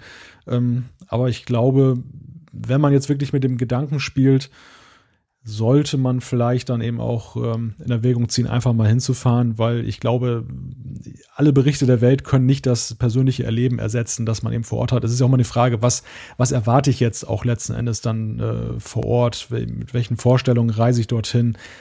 Ja, das ist relativ schwer zu beantworten. Wobei für konkrete Fragen stehen wir natürlich gerne zur Verfügung und versuchen die dann natürlich dann auch zu beantworten. Jo, dem schließe ich mich einfach mal an. Ja, dann geht's auch gleich weiter mit Malte. Guldukati hat äh, über trackcast.de geschrieben. Äh, er dankt für den letzten Trackcast. Er hat jetzt richtig Lust bekommen, auch mal zu einer Convention zu fahren. Da haben wir gleich einen, äh, einen Hörer, bei dem das äh, dann funktioniert hat, beziehungsweise der eben einen anderen Eindruck gewonnen hat. Er hat allerdings eine Frage. Er schreibt, was mich zu dem Thema allerdings noch sehr interessiert hätte. Wie viel verdienen die geladenen Schauspieler eigentlich in Summe? Ich meine, wenn ein William Shatner kommt, der wird sich sicher nicht mit, mit Almosen abspeisen lassen. Da müsste es doch Gerüchte oder Schätzungen geben, oder? Ja, in der Tat, Gerüchte und Schätzungen. Mehr ist es nämlich nicht. Das ist ein gut gehütetes Geheimnis zwischen den Convention-Betreibern und den Stars, wie viel die letzten Endes bekommen. Aber was ich so gehört habe, ist, ähm, dass so ein Top-Act wie Chatner dann schon mal locker eine etwas höhere fünfstellige Summe kostet, damit er dann überhaupt mal sich bequemt, äh, auf eine Convention zu gehen. Ebenso Patrick Stewart. Während dann eben ähm, bei Nebendarstellern, so ganz kleinen Nebendarstellern, manchmal eben auch dann schon ähm, das Zugeständnis, dass sie noch einen kleinen äh, Laden aufmachen können oder so, so einen kleinen Marktstand aufmachen können, wo sie ihr Merchandising verkaufen, äh, dann ja auch schon zur Gage dazu gehört. Und da gibt's dann eher so eine symbolische Abfindung. Und im Wesentlichen ist es eigentlich dann die Übernahme der Flugkosten und des Hotelzimmers, was dann eben dann äh, noch den zusätzlichen Anreiz liefert. Ich weiß nicht, Jan und Thorsten, habt ihr da noch weitergehende Erkenntnisse? Nee, leider gar nicht. Aber ich denke mir halt auch, wenn mir jemand irgendwie eine Reise nach Amerika bezahlt, damit ich mich dann da hinstelle und eine halbe Stunde oder eine Stunde irgendwem irgendwas erzähle, dass ich halt quasi Urlaub komplett für lau habe, äh, da wäre ich ja durchaus erstmal schon mal relativ glücklich. Andererseits, äh, wenn man jetzt eben, äh, man muss sich ja erstmal die Zeit dafür nehmen. Schauspieler haben ja dann unter Umständen noch andere Verpflichtungen oder müssen sich diese Termine dann halt auch frei halten. Äh, aber ja, genauer weiß ich es auch nicht. Ja, schön, dass du die Analogie mit dir selbst machst. Also wir stellen dir ja auch in Hannover extra ein Mikro hin, damit du auch deine Statements hier im Trackcast zum Besten gibst. Ja, und wer hat das bezahlt? ja, aber der Unterschied ist, du bist kein Star. ich dachte, wir wären schon, dachte, wir wären schon längst Stars. Menno. Ich, ich werde Jan dem das nächste Mal ein Niedersachsen-Ticket für 22 Euro zur Verfügung stellen. und dann kann er hierher kommen und ein kleines Panel hier abhalten. ja, gute Idee. Wie lange ist also die Fahrzeit? Vier Stunden, wenn man Glück hat? Na, drei, zweieinhalb bis drei Stunden. Ja, das ist ja quasi auch schon eine halbe Weltreise. Ein Trackcast lang. Ja, die nächste Zuschrift, die hat Thorsten. Ja, wir haben eine E-Mail bekommen von Drachentöter Jim. Er war auch auf der Destination und sagt, Carl Urban, der den Pille McCoy spielt in den neuen Film, hat bei der Destination in der Tat einen weiteren neuen Star Trek Film angekündigt, der ihm zufolge wohl Ende des Jahres gedreht werden soll. Ja, danke nochmal für die Bestätigung. Zweiter Aspekt, mich würde aber vielmehr ein Star Trek Projekt interessieren, von dem Tim Russ, der den Tuvok spielte, in Frankfurt erzählt hat. Und zwar Star Trek Renegades. Könnt ihr bitte in eurer nächsten Sendung erzählen, was dabei der neueste Stand ist und wann beziehungsweise wo man dieses Star Trek Format einmal sehen kann? Ähm, also ich hatte da jetzt auch nicht so viel Ahnung von, habe das Ganze mal gegoogelt, Star Trek Renegades. Es scheint sich hier um Crowdfunding äh, Projekt zu handeln, wo gerade Geld gesammelt wird. Zwei Trailer sind zu sehen, wo halt ja, der ein oder andere Star Trek Schauspieler seine Rolle spielt und wo das Ganze ein bisschen weitergeht und wo halt die Gesetzmäßigkeiten von Star Trek ein bisschen geändert sind. Ähm, ich glaube, die sind immer noch auf dem Weg dabei, richtig Kohle zu sammeln. Ähm, ja, eine Mischung aus professionellem Film und Fanfilm, so wirkt es jedenfalls für mich. Ähm, die Trailer sehen ganz vielversprechend aus, aber wie es so das ist, sowas kann sich immer noch so ein bisschen hinziehen, beziehungsweise sowas kann immer noch ein bisschen dauern. Die nächste Zuschrift hat Jan. Ja, Ensign Wesley Flasher hat uns eine E-Mail geschrieben. Hallo, dynamisches Trio. Bezug nehmend auf die im letzten Podcast geäußerte Hörerkritik, wonach ihr drei nicht genügend Ahnung von Star Trek hättet, kann ich noch Folgendes sagen. Ich würde mir den Podcast sicher nicht anhören, wenn er von drei Vollnerds gemacht werden würde, die sich ständig über Details austauschen und amüsieren, von denen der Durchschnittsfan keine Ahnung hat. Ja, dann äh, einfach besten Dank also kann ich auch nochmal unterstreichen, wir sind nämlich nur drei Halbnerds. die sich ständig über Details austauschen, amüsieren. Die vermutlich die meisten Menschen auch nicht verstehen würden. Und dann geht's gleich weiter mit Malte. Ja, der Norman hat über E-Mail geschrieben und äh, nimmt Bezug auf das Video, was wir vor einigen Folgen angesprochen hatten. Da gab es ja diese, ähm, diesen Einbruch in die TNG-Kulissen, wo ja dann so ein paar Trekkies damals ein 1988 ein Video gedreht haben, ein TNG-Fanfilm. Und äh, Jan und Thorsten haben es ja so ein bisschen bedauert, dass sie diese, diesen Film bei YouTube nicht mehr gesehen haben, bevor er wieder vom Netz genommen wurde. Und der Norman hat äh, jetzt äh, exklusiv für die beiden einen Link bereitgestellt, wo sie sich das Video nochmal angucken konnten. Und meine Frage wäre dann an Jan und Thorsten, habt ihr diesen wunderbaren Film denn mittlerweile gesehen? Äh, immer noch nicht. Ich habe das erst kurz bevor wir mit der Aufzeichnung angefangen haben gesehen und bin noch nicht dazu gekommen. Aber auf jeden Fall herzlichen Dank fürs Bereitstellen und ich werde es mir auf jeden Fall noch angucken. Ja und nein. Danke fürs Bereitstellen, aber ich muss gestehen, ich habe ausgemacht. Das ist, da kriege ich äh, Kopfschmerzen von. Na, da kann ich mich ja schon mal freuen. Gut, dann mache ich mal weiter. Das Ohr des Spock hat uns auf trackcast.de eine Nachricht hinterlassen. Wie wäre es, wenn ihr am Ende jeder Sendung eine interessante beziehungsweise kritische Publikumsfrage stellen würdet? Ähm, ja, wir hatten ja in der letzten Sendung äh, ja durchaus gesagt, in, auch im Anblick auf die Zeit, dass wir halt nicht mehr jede E-Mail super detailliert vorlesen wollen. Ich denke mal, steht auch noch dazu. Also wir lesen, wir freuen uns natürlich über Feedback, aber die ganze Lobhudelei äh, lassen wir natürlich ebenso weg wie einige Sachen, die halt Diskussionsstoff bieten. Ähm, ich persönlich muss sagen, ich bin davon nicht überzeugt, weil dann werden wir geflutet und ja, müssen dann ganz viel vorlesen. Gegenvorschlag ist, ähm, ja, macht sowas auf der Trackers-Seite oder bei Facebook. Ähm, bei Facebook sind immer wieder angeregte äh, Kommentare und Diskussionen. Äh, beteiligt euch auch da. Ähm, wir haben auch zu jeder Sendung unten einen Bereich, wo Kommentierungen stattfinden. Ab und zu schauen wir auch mal da rein, beziehungsweise beteiligen uns an der Diskussion.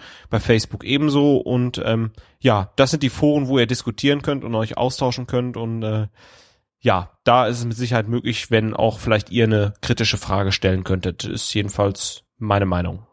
Ja, ich glaube auch. Also ich vermute, der Wert und Nutzen hält sich in Grenzen, wenn wir jetzt einfach vorlesen, was andere Leute als Feedback schreiben. Okay, nicht, dass wir das nicht gerade tun. Aber wenn wir dann halt gezielt irgendwie am Ende der Sendung noch beispielsweise eine kritische Frage stellen oder so, ähm, also man kann ja auf jeden Fall sehr gut diskutieren, aber ich glaube, das wäre einfach jetzt nicht so ein Format, was da so richtig gut spannend für geeignet wäre. Ähm, wir können es natürlich als Anregung aufnehmen, um vielleicht eine Ausgabe 2 von Frag doch mal den Trackcast zu machen und ähm, dann zu fragen, was ihr wissen wollt oder worüber wir uns mal äh, unterhalten sollen. Und dann mache ich auch mal gleich weiter mit äh, Tracky 001, der sich wie üblich sehr kurz gefasst hat. Unter anderem schreibt er, zuerst mal finde ich euer Vorhaben für die Feedback-Ecke recht interessant. Zwar muss ich mir für meine Zuschriften an euch jetzt immer noch etwas Besonderes einfallen lassen, damit ich es in eure Sendung schaffe, aber trotzdem eine löbliche Idee. Ah, keine Sorge. Stammhörer kommen schon immer vor. Und dann schreibt er weiter, einen tollen Gast habt ihr euch da mal wieder rangeholt, der das Geschehen auf der Destination sehr anschaulich beschrieben hat. Und irgendwann wollte ich Martin Netter und sein deutsches Star Trek Mecker auch mal besuchen. Ja, so im Namen äh, unseres Gastes nochmal besten Dank. Ich finde halt auch, dass er das sehr gut gemacht hat. Und äh, bei Martin Netter bin ich halt selbst noch nicht gewesen, aber ich habe bisher nur Gutes darüber gehört. Insofern, ja, fahr da mal ruhig hin und lass uns wissen, wie es ist. Und über die, den Besucherandrang auf der Destination schreibt Tracky 001 noch. Mich hat es doch etwas erstaunt zu hören, dass sich die Menschenmassen in der Halle recht gut verlaufen haben. Meine Mutter war auf der World Tour 98, oder? Und redet heute noch von dem unglaublichen Gedränge, bei dem man von den Kulissen fast nichts mehr sehen konnte. Und dass das Ganze eine ziemliche Profitveranstaltung war. Vermutlich seinerzeit von ein paar Firengis organisiert. Ähm, ja, ich war nicht auf der World Tour und nicht auf der Destination, deshalb kann ich es nicht vergleichen. Ähm, habt ihr da nähere Erkenntnisse, warum es auf der Destination nicht so überlaufen scheint oder schien wie auf der World Tour? Also ich war auf der World Tour 1998 und ich hatte überhaupt nicht den Eindruck, dass es äh, überlaufen war. Ganz im Gegenteil. Also man kam überall recht gut dran und man hatte auch äh, ja da einen guten Einblick. Allerdings teile ich die Meinung, dass es eine ganz schöne Profitveranstaltung war. Der war nämlich auch ein teurer Spaß. Aber äh, riesen Menschenmassen waren da eher weniger. Also war das wohl eher so tagesabhängig? Würde ich jetzt mal sagen. Jo. Jo, dann äh, geht's wieder weiter mit Malte. Genau, und zwar mit einer Anmerkung von Jan Tannen via Facebook. Er hat uns darauf aufmerksam gemacht, dass Trackcast-Gast Lieven Litter bei D-Radio Wissen äh, ähm, aufgetreten ist. Da ging es auch um Star Trek äh, und beziehungsweise um Klingonisch und äh, den Link werden wir in den Show Notes nachreichen. Weiter geht's mit Thorsten. Ja, der Matze Maddox oder Maddox hat uns bei Facebook einen längeren Post ähm, geschickt. Vielleicht hier nur zwei Aspekte, weil die ist wirklich ein bisschen länger. Ähm, äh, die äh, Zuschrift, ähm, er hat bemerkt, dass es auch möglich ist, Gegenstände in den Replikator wieder zurückzustellen, um daraus wieder Energie und Materie zu gewinnen. Das ist vielleicht so ein bisschen Anspielung auf unseren Trackcast Nummer 13, Machbarkeit von Star Trek Technologien, wo wir den Alex äh, zu Gast hatten. Ähm, zweiterer Vorschlag noch, ein paar Anregungen für weitere Folgen. Äh, Q. Ähm, also hier musste ich ja echt schmunzeln, auch wenn wir Q äh, das ein oder andere Mal durchaus schon erwähnt haben. Vielleicht machen wir tatsächlich mal ähm, ein Special über Q. Ich finde den Vorschlag cool. Q ist was ganz Besonderes, zieht sich auch äh, nicht nur bei TNG, sondern bei Voyager auch durch einige Folgen durch. Bei DS9 hatte er auch seinen Auftritt und äh, John Delancey ist ein wunderbarer Schauspieler. Vielleicht haben wir ja mal die Gelegenheit, ein kleines Q-Special zu machen. Oder wie seht ihr das? Ja, also wenn irgendwann mal, äh, und ich hoffe, es ist noch sehr lange hin, keine neuen Blu-rays mehr rauskommen und äh, uns die Themen auszugehen drohen, dann wäre Q auf jeden Fall jemand, über den man sich sehr gut unterhalten kann. Gut, und die nächste Zuschrift hat Jan. Genau, Stefan Rothbart hat uns eine E-Mail geschrieben. Und zwar, was mich einmal sehr interessieren würde, wäre ein Beitrag zur vielfältigen Welt der Star Trek-Romane. Bin seit kurzem stolzer Besitzer aller deutschsprachig erschienenen Romane, die ich über die Jahre zusammen zusammengesammelt habe. Und obwohl sie nicht Kanon sind, bringen die Romane die Star Trek-Welt doch ein Stückchen näher an den Leser ran, da vieles erzählt wird, was in der Serie ausgelassen wird. Ich würde mich also über, ein, über einen Trackcast über das Thema freuen. Ja, das ist ja im Prinzip auch ein Dauerbrenner in der Feedback-Ecke. Ähm, was mich angeht, kann ich leider nicht verkünden, dass wir dem Thema etwas näher wären. Aber äh, wir haben es definitiv auf dem Zettel, sobald wir einen geeigneten Gast haben. Genau. Ähm, und ich habe jetzt noch aktuell auch noch eine Zuschrift reinbekommen, die ist gerade äh, kurz vor dieser Aufzeichnung reingekommen. Das ist ganz lustig. Die äh, Zuhörer haben irgendwie ein Näschen dafür, wann wir aufzeichnen. Nachdem jetzt wochenlang nämlich irgendwie Ruhe war an der Feedback-Front, äh, kam man so in den letzten Tagen und Stunden bevor diese Aufzeichnung nochmal zahlreiche Sachen rein. Ähm, aktuell ist das der Mr. Wolf, ähm, der schreibt ähm, über den zweiten Teil von dem Game One Plauschangriff. Ähm, Game One ist ja auch so ein Podcast und ähm, die Jungs von Game One, schreibt er, haben Ende 2012 ein fast vierstündiges Gespräch über Star Trek aufgezeichnet obwohl einiger Fehler sei es sehr witzig anzuhören, schreibt Wolf und ähm, er verlinkt das dann hier. Wir werden das auch in Show Notes nachreichen, den Teil 1. Auf jeden Fall, jetzt ist Teil 2 am Donnerstag erschienen und der schließt das Thema Star Trek ab und sei auch wieder sehr unterhaltsam. Das reichen wir gerne weiter an die Hörer. Vielen Dank.